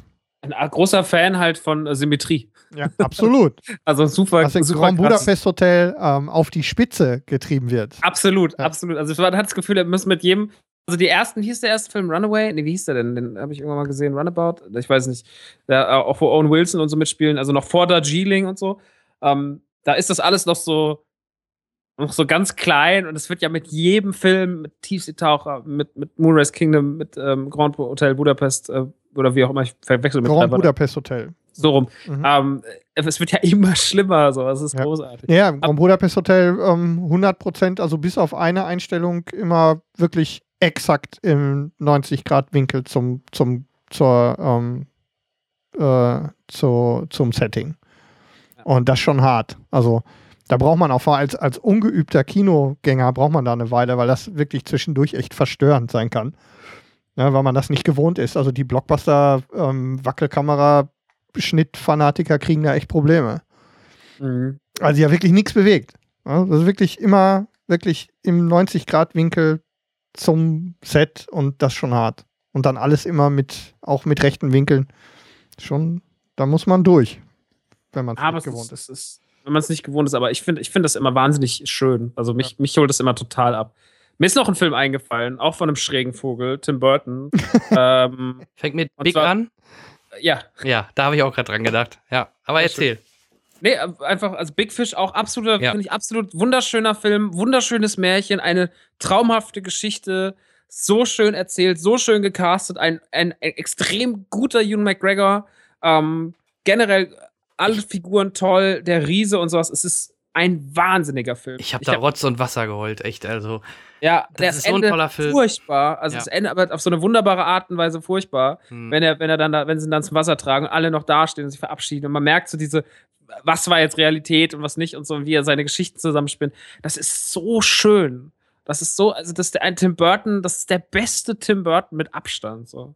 Ja, Ich- schließe ich mich sogar an. Würde ich auch so ganz dreist sagen. Und vor allem, wenn wir gerade bei Sommerfilmen sind, das ist ein Sommerfilm von Tim Burton, wo ich sonst eher bei Tim Burton immer eher Richtung Winter denke. Ne? Überleg mal über, über Edward- Sleepy Hollow, ähm, die, die doch, oder auch der Batman, der erste und der zweite, der immer irgendwie so, wie so ein, Ja, wie so ein. Weihnachtsfilm, ne? Genau. Immer sehr viel Schnee. Er ist sehr schneeverliebt oft gewesen, so gerade in seinen ersten Sachen. Auch Beetlejuice eher Oh ja. winterlich anzusiedeln. Ähm, Gut, kann man viel Ma- mitmachen, ne? Kannst du viel Stimmung mit verbreiten, ne? Weil ja sowieso, du kannst ja in gedämpfter Winterumgebung deutlich besser ähm, tragische Stimmung transportieren. Ne? Das fällt dir ja sonst leichter, ist ein bisschen Stilmittel. Ähm, aber damit will ich keine Kritik daran üben. Ne? Ganz ohne Zweifel. Und ähm, ich bin immer, ich bin immer überrascht, wenn, wenn man so in die Filmografie von Tim Burton, wie viel der eigentlich gemacht hat und wie viel mir durchgegangen ist, offensichtlich auch in, in der etwas kinoabstinenteren Zeit bei mir. Das ist wirklich äh, echt super viel gearbeitet ja, zwischendurch. Aber auch viel, viel seltsames Zeug dabei. Ja, also äh, ich finde es immer noch beeindruckend, dass der Alice im Wunderland-Film, wo Tim, niemand hätte einen Alice im Wunderland-Film so Tim Burtig machen können wie Tim Burton und das ist sein un-Tim Burtigster Film irgendwie, so weil er halt einfach, Ja. weil das Disney-Brand zu groß drauf sei. Ich bin kein großer Fan von diesem Alice-Film. Und der zweite, da hat er auch nicht, hat er noch, glaube ich, nur mitproduziert jetzt bei dem Spiegeln des Zaubers oder keine Ahnung, wie der heißt und den habe ich gar nicht mehr gesehen. Das ist so.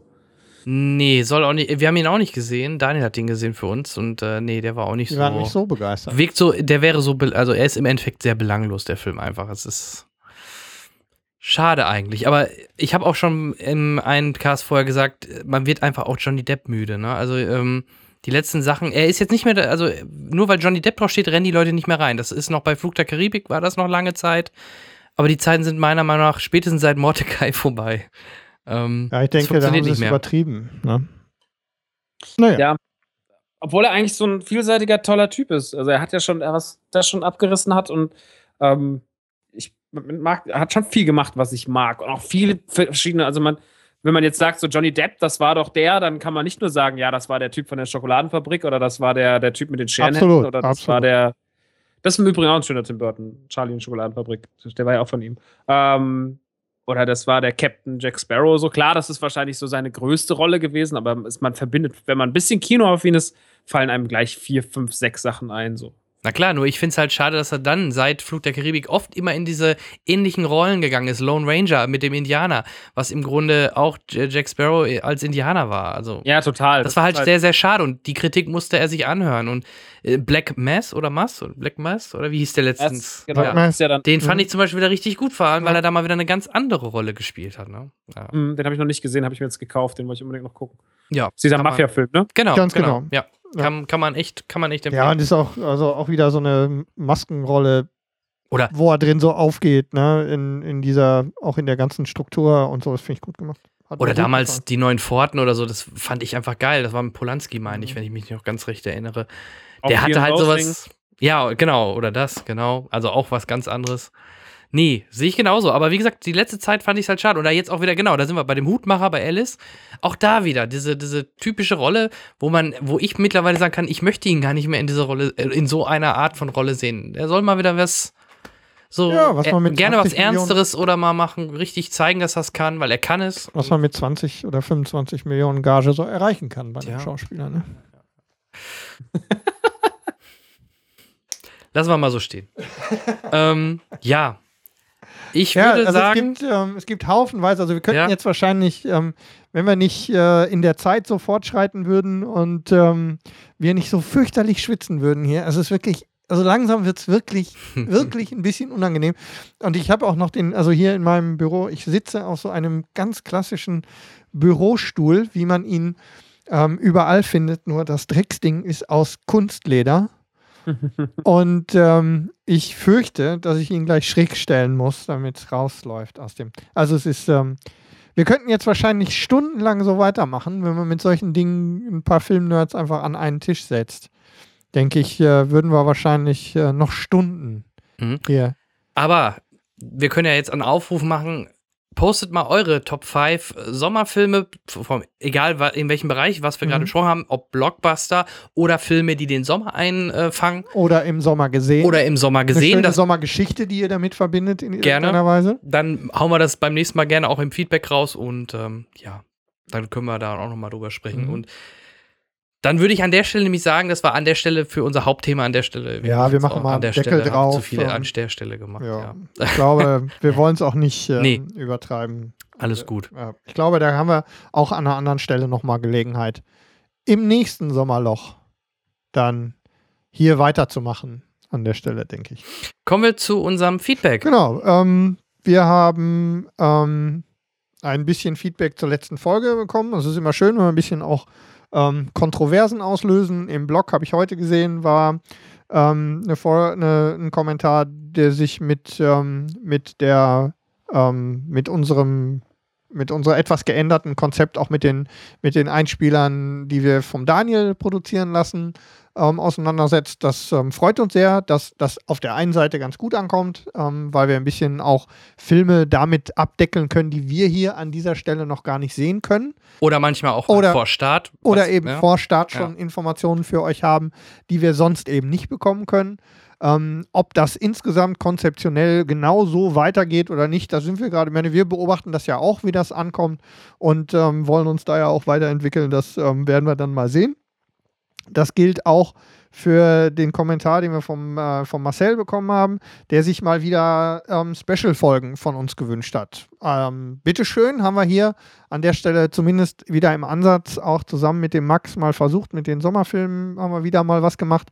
Ähm, da werden auch noch mehr Sachen kommen, haben wir absolut in Planung. Da sind ja einige Dinge, die Klar. wir für den Rest des Jahres auch schon uns ausgedacht haben und unsere Gastdichte, die wir jetzt hatten in den letzten sechs, acht Folgen, ähm, da steht sowieso noch ähm, zu überlegen, ob wir das in der Qualität wirklich so durchhalten können.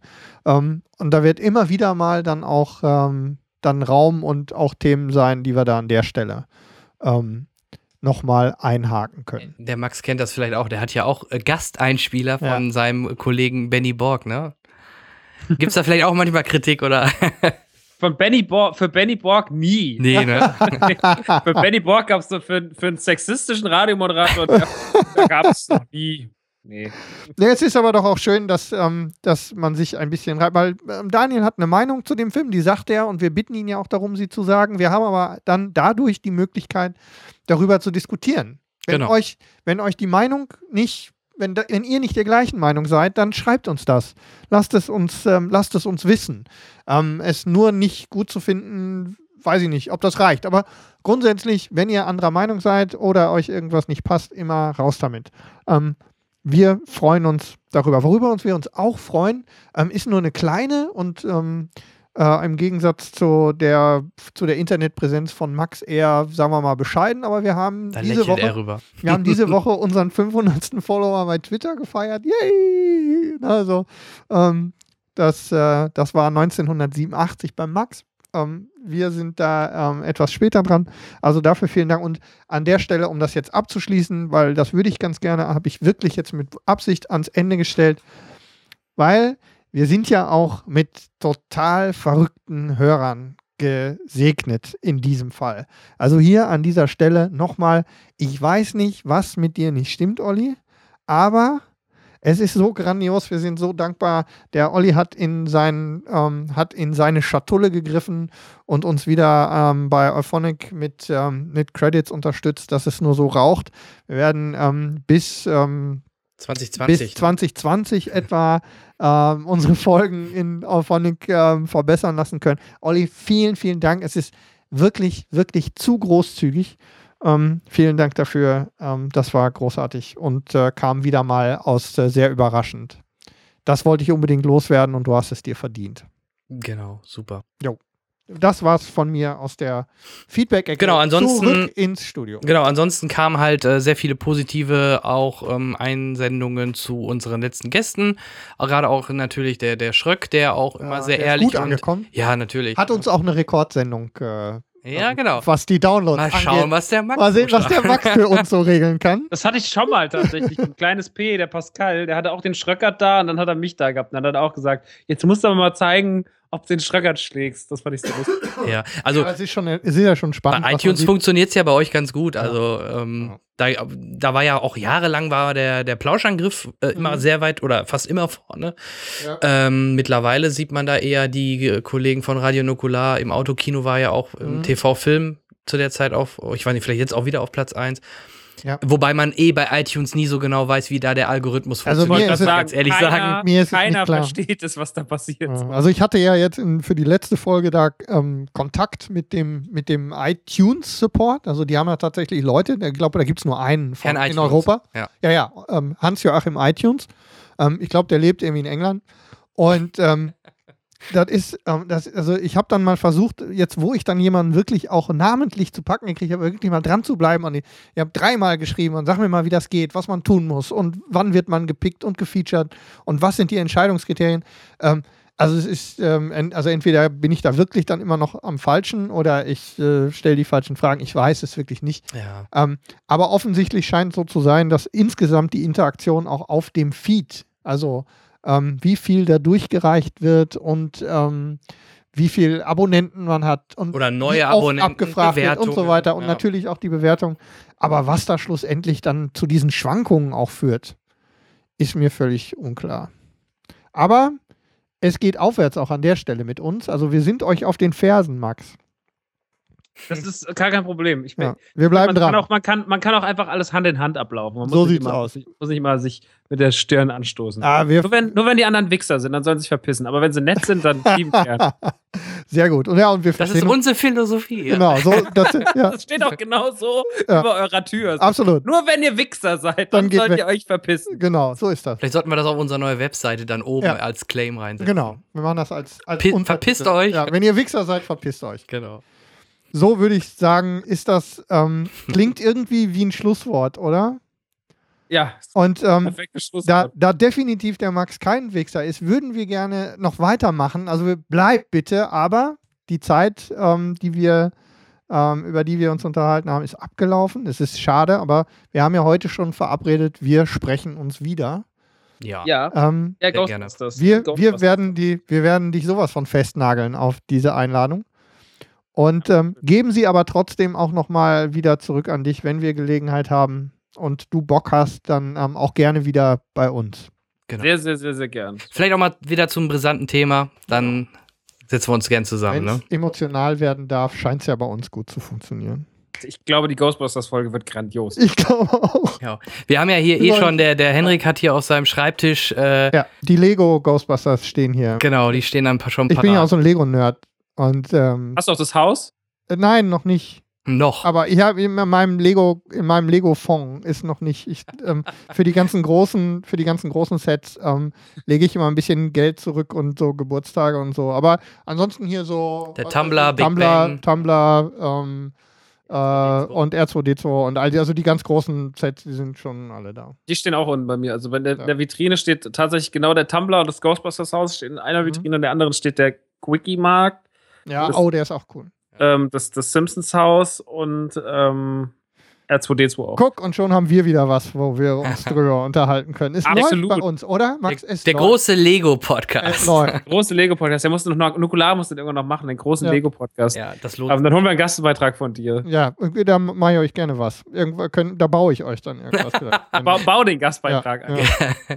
ja, können wir, können Ja, wir Lego, so, so Lego, Lego, hat, Lego, hat's geschafft, ne? Lego Nerding. ehrlich Also, sagen. Lego Nerding. Ich fange jetzt gerade mit Nolling an. Das ist, ähm, das ist wirklich, ähm, das ist tatsächlich so, so ein Set mal aufzumachen und ähm, dann die Teile farblich und geometrisch zu sortieren, ist, das ist Meditation vom Allerfeinsten. Ich muss weg. Das, das ist Lego-Nerdtum vom, Oh vom Gott. wirklich vom Edelsten, aber das Vor allem ähm, dann so ein 5000 Teile-Set wie Ja. das Ghostbusters-Haus oder sowas. Da, da, da bist du ja wirklich, da bist du ja eine Wochenende beschäftigt. Ja, ähm, ja, kommst nicht mit hin. Aber das ist, aber dann, wenn du das dann vor dir siehst und das Foto ist cool.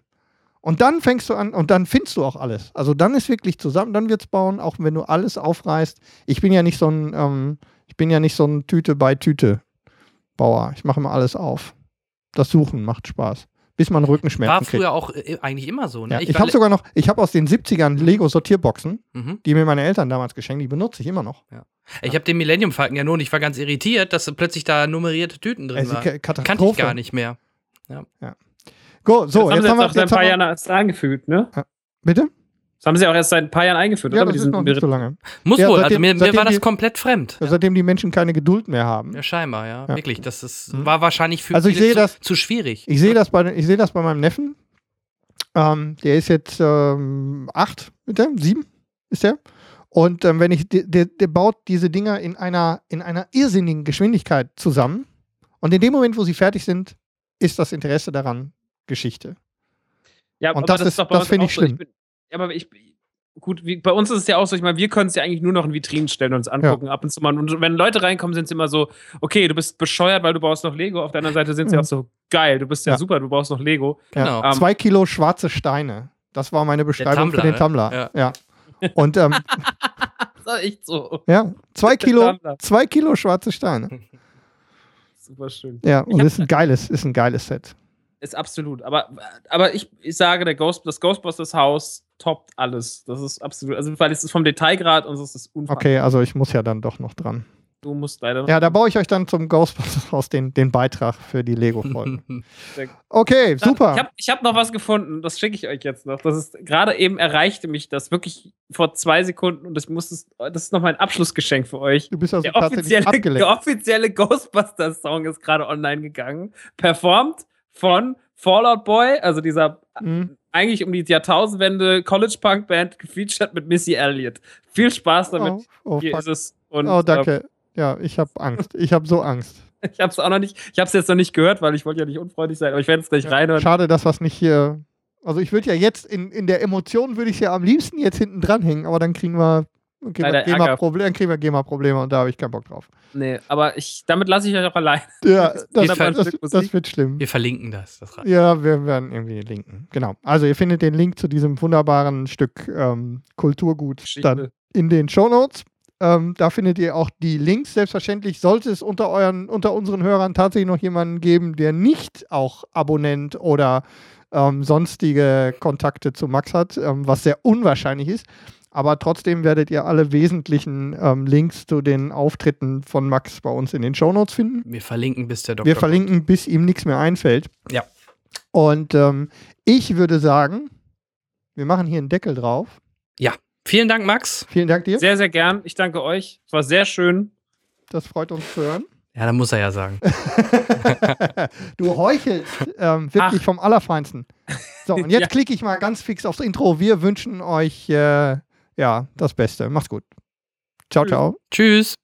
So, bevor wir dann aber tatsächlich zum Abspann kommen, wollen wir euch nicht äh, vorenthalten, dass unser Daniel noch die Gelegenheit hatte, mit Galen Chu, dem Regisseur von oder Co-Regisseur von Ice Age, ähm, zu sprechen. Und dieses Interview, das gibt's jetzt noch. Alles klar. Und dann tschüss bis zur nächsten Folge Cinecast. You have been part of the Ice Age franchise, but also of everything that Blue Sky practically did from the beginning on. Have you been part of the original crew that started in, in New York back in the days?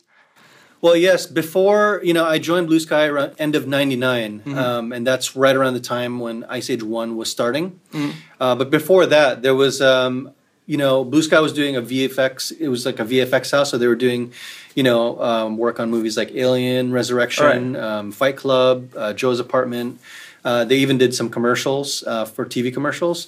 Um, so I didn't do any of those work, but you know, starting from the very first feature that Blue Sky was working on, I did work on almost all the films that that were produced. So yeah, I was part of the the initial. I think when I joined, there were like seventy people at Blue Sky, and now there's about five hundred and fifty people. I was just like uh, curious um, if the the feeling and the atmosphere of uh, the company changed when they were growing, when they were changing locations, uh, when they were getting more successful. Not necessarily in a bad way, but just um, does it feel different now today? It's definitely different. Um, you know, again, and to your point, not necessarily bad, but you know, when I first started, the company in some ways were a little less organized. You know, a little more like a, what we would, we would say in America, like a mom and pop shop, like a, you know, just like you know, we'll do whatever we feel like we can we need to do, and and specifically for me, I, I got to sit along with like a lighting TD and a materials TD, which today would never happen because we're much more compart- compartmentalized. You know, the animators sit in this part of the building, the lighters sit in that part of the building. So there's pros and cons to that. I think there's some good things where we're very efficient and we're very sort of, um, um, you know, by sitting next to each other, you're able to communicate more quickly, and and so everybody shares information really efficiently um, as an animation department. Um, but the downside to that is you don't get to get to know the materials um, artist, or you don't get to know the lighting artist as well, and so you know the other departments feel more foreign to you, and you're not as integrated because there's some things that you that would be beneficial if you saw, let's say, the way the materials was being worked on by you know the TD, you might actually, as an animator, choose to move it differently, or you you know when you're animating, you you assign in a way in your mind a material, and you animate the weight of that material. So if it's cloth, let's say, like cotton moves different from satin, or you know from wool. There's a specific way the cloth moves, and so if you see the material before you animate it, you might decide to move it differently and give it a different property, a different weight. Uh, and so that's probably the con, you know, that, that you can't, you're not as familiar with what's going on with the rest of the, the pipeline. Lots of um, animated films, or most of them, have uh, comedic actors or actors that have a comedic talent. For most of them, the most important thing why they are funny is because they can improvise on spot. How much of that is possible when you're doing a 3D animated film? Are they more like stuck with a certain script um, that can't be changed anymore when they're in the recording cabin?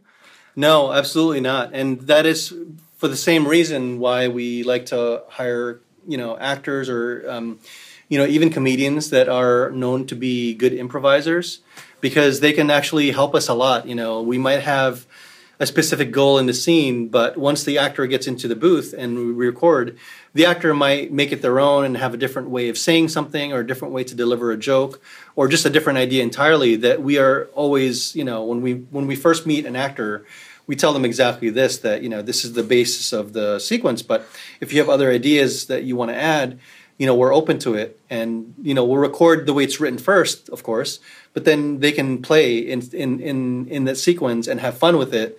And we take it back and we see what works the best. And we you know that's why we have editorial sessions. We try to uh, let's try this take. Let's try this the way he said it this way. And what about that different joke that he came up with? Let's we try a lot of different things um, in editorial and we see what plays the best. And not only that, so there's the actor improvising, but then the animator who is doing the the character animation is also improvising. So within the framework of well, this is the the the take, the the way you know the take meaning like the select that we chose for that particular line. This is the one that the directors chose, but I might they might decide to add a space there for like a comedic pause, or there might be something as they're talking, they add like obviously a physical business that can add to it and add another layer to the joke. Um, so there's in many in some ways there's more levels of improvisation Mm. um, that's happening in there. What do you think is the next big step in terms of technology for uh, fully animated films? Um, or what is the next thing that you are looking forward to so you can make even better movies? You know, I think things are getting. It's not like the way it was before. Let's say when we started Ice Age One, there were a lot of obstacles in terms of technology. You know, hair was very hard. Uh, water was very hard. Anything was very hard.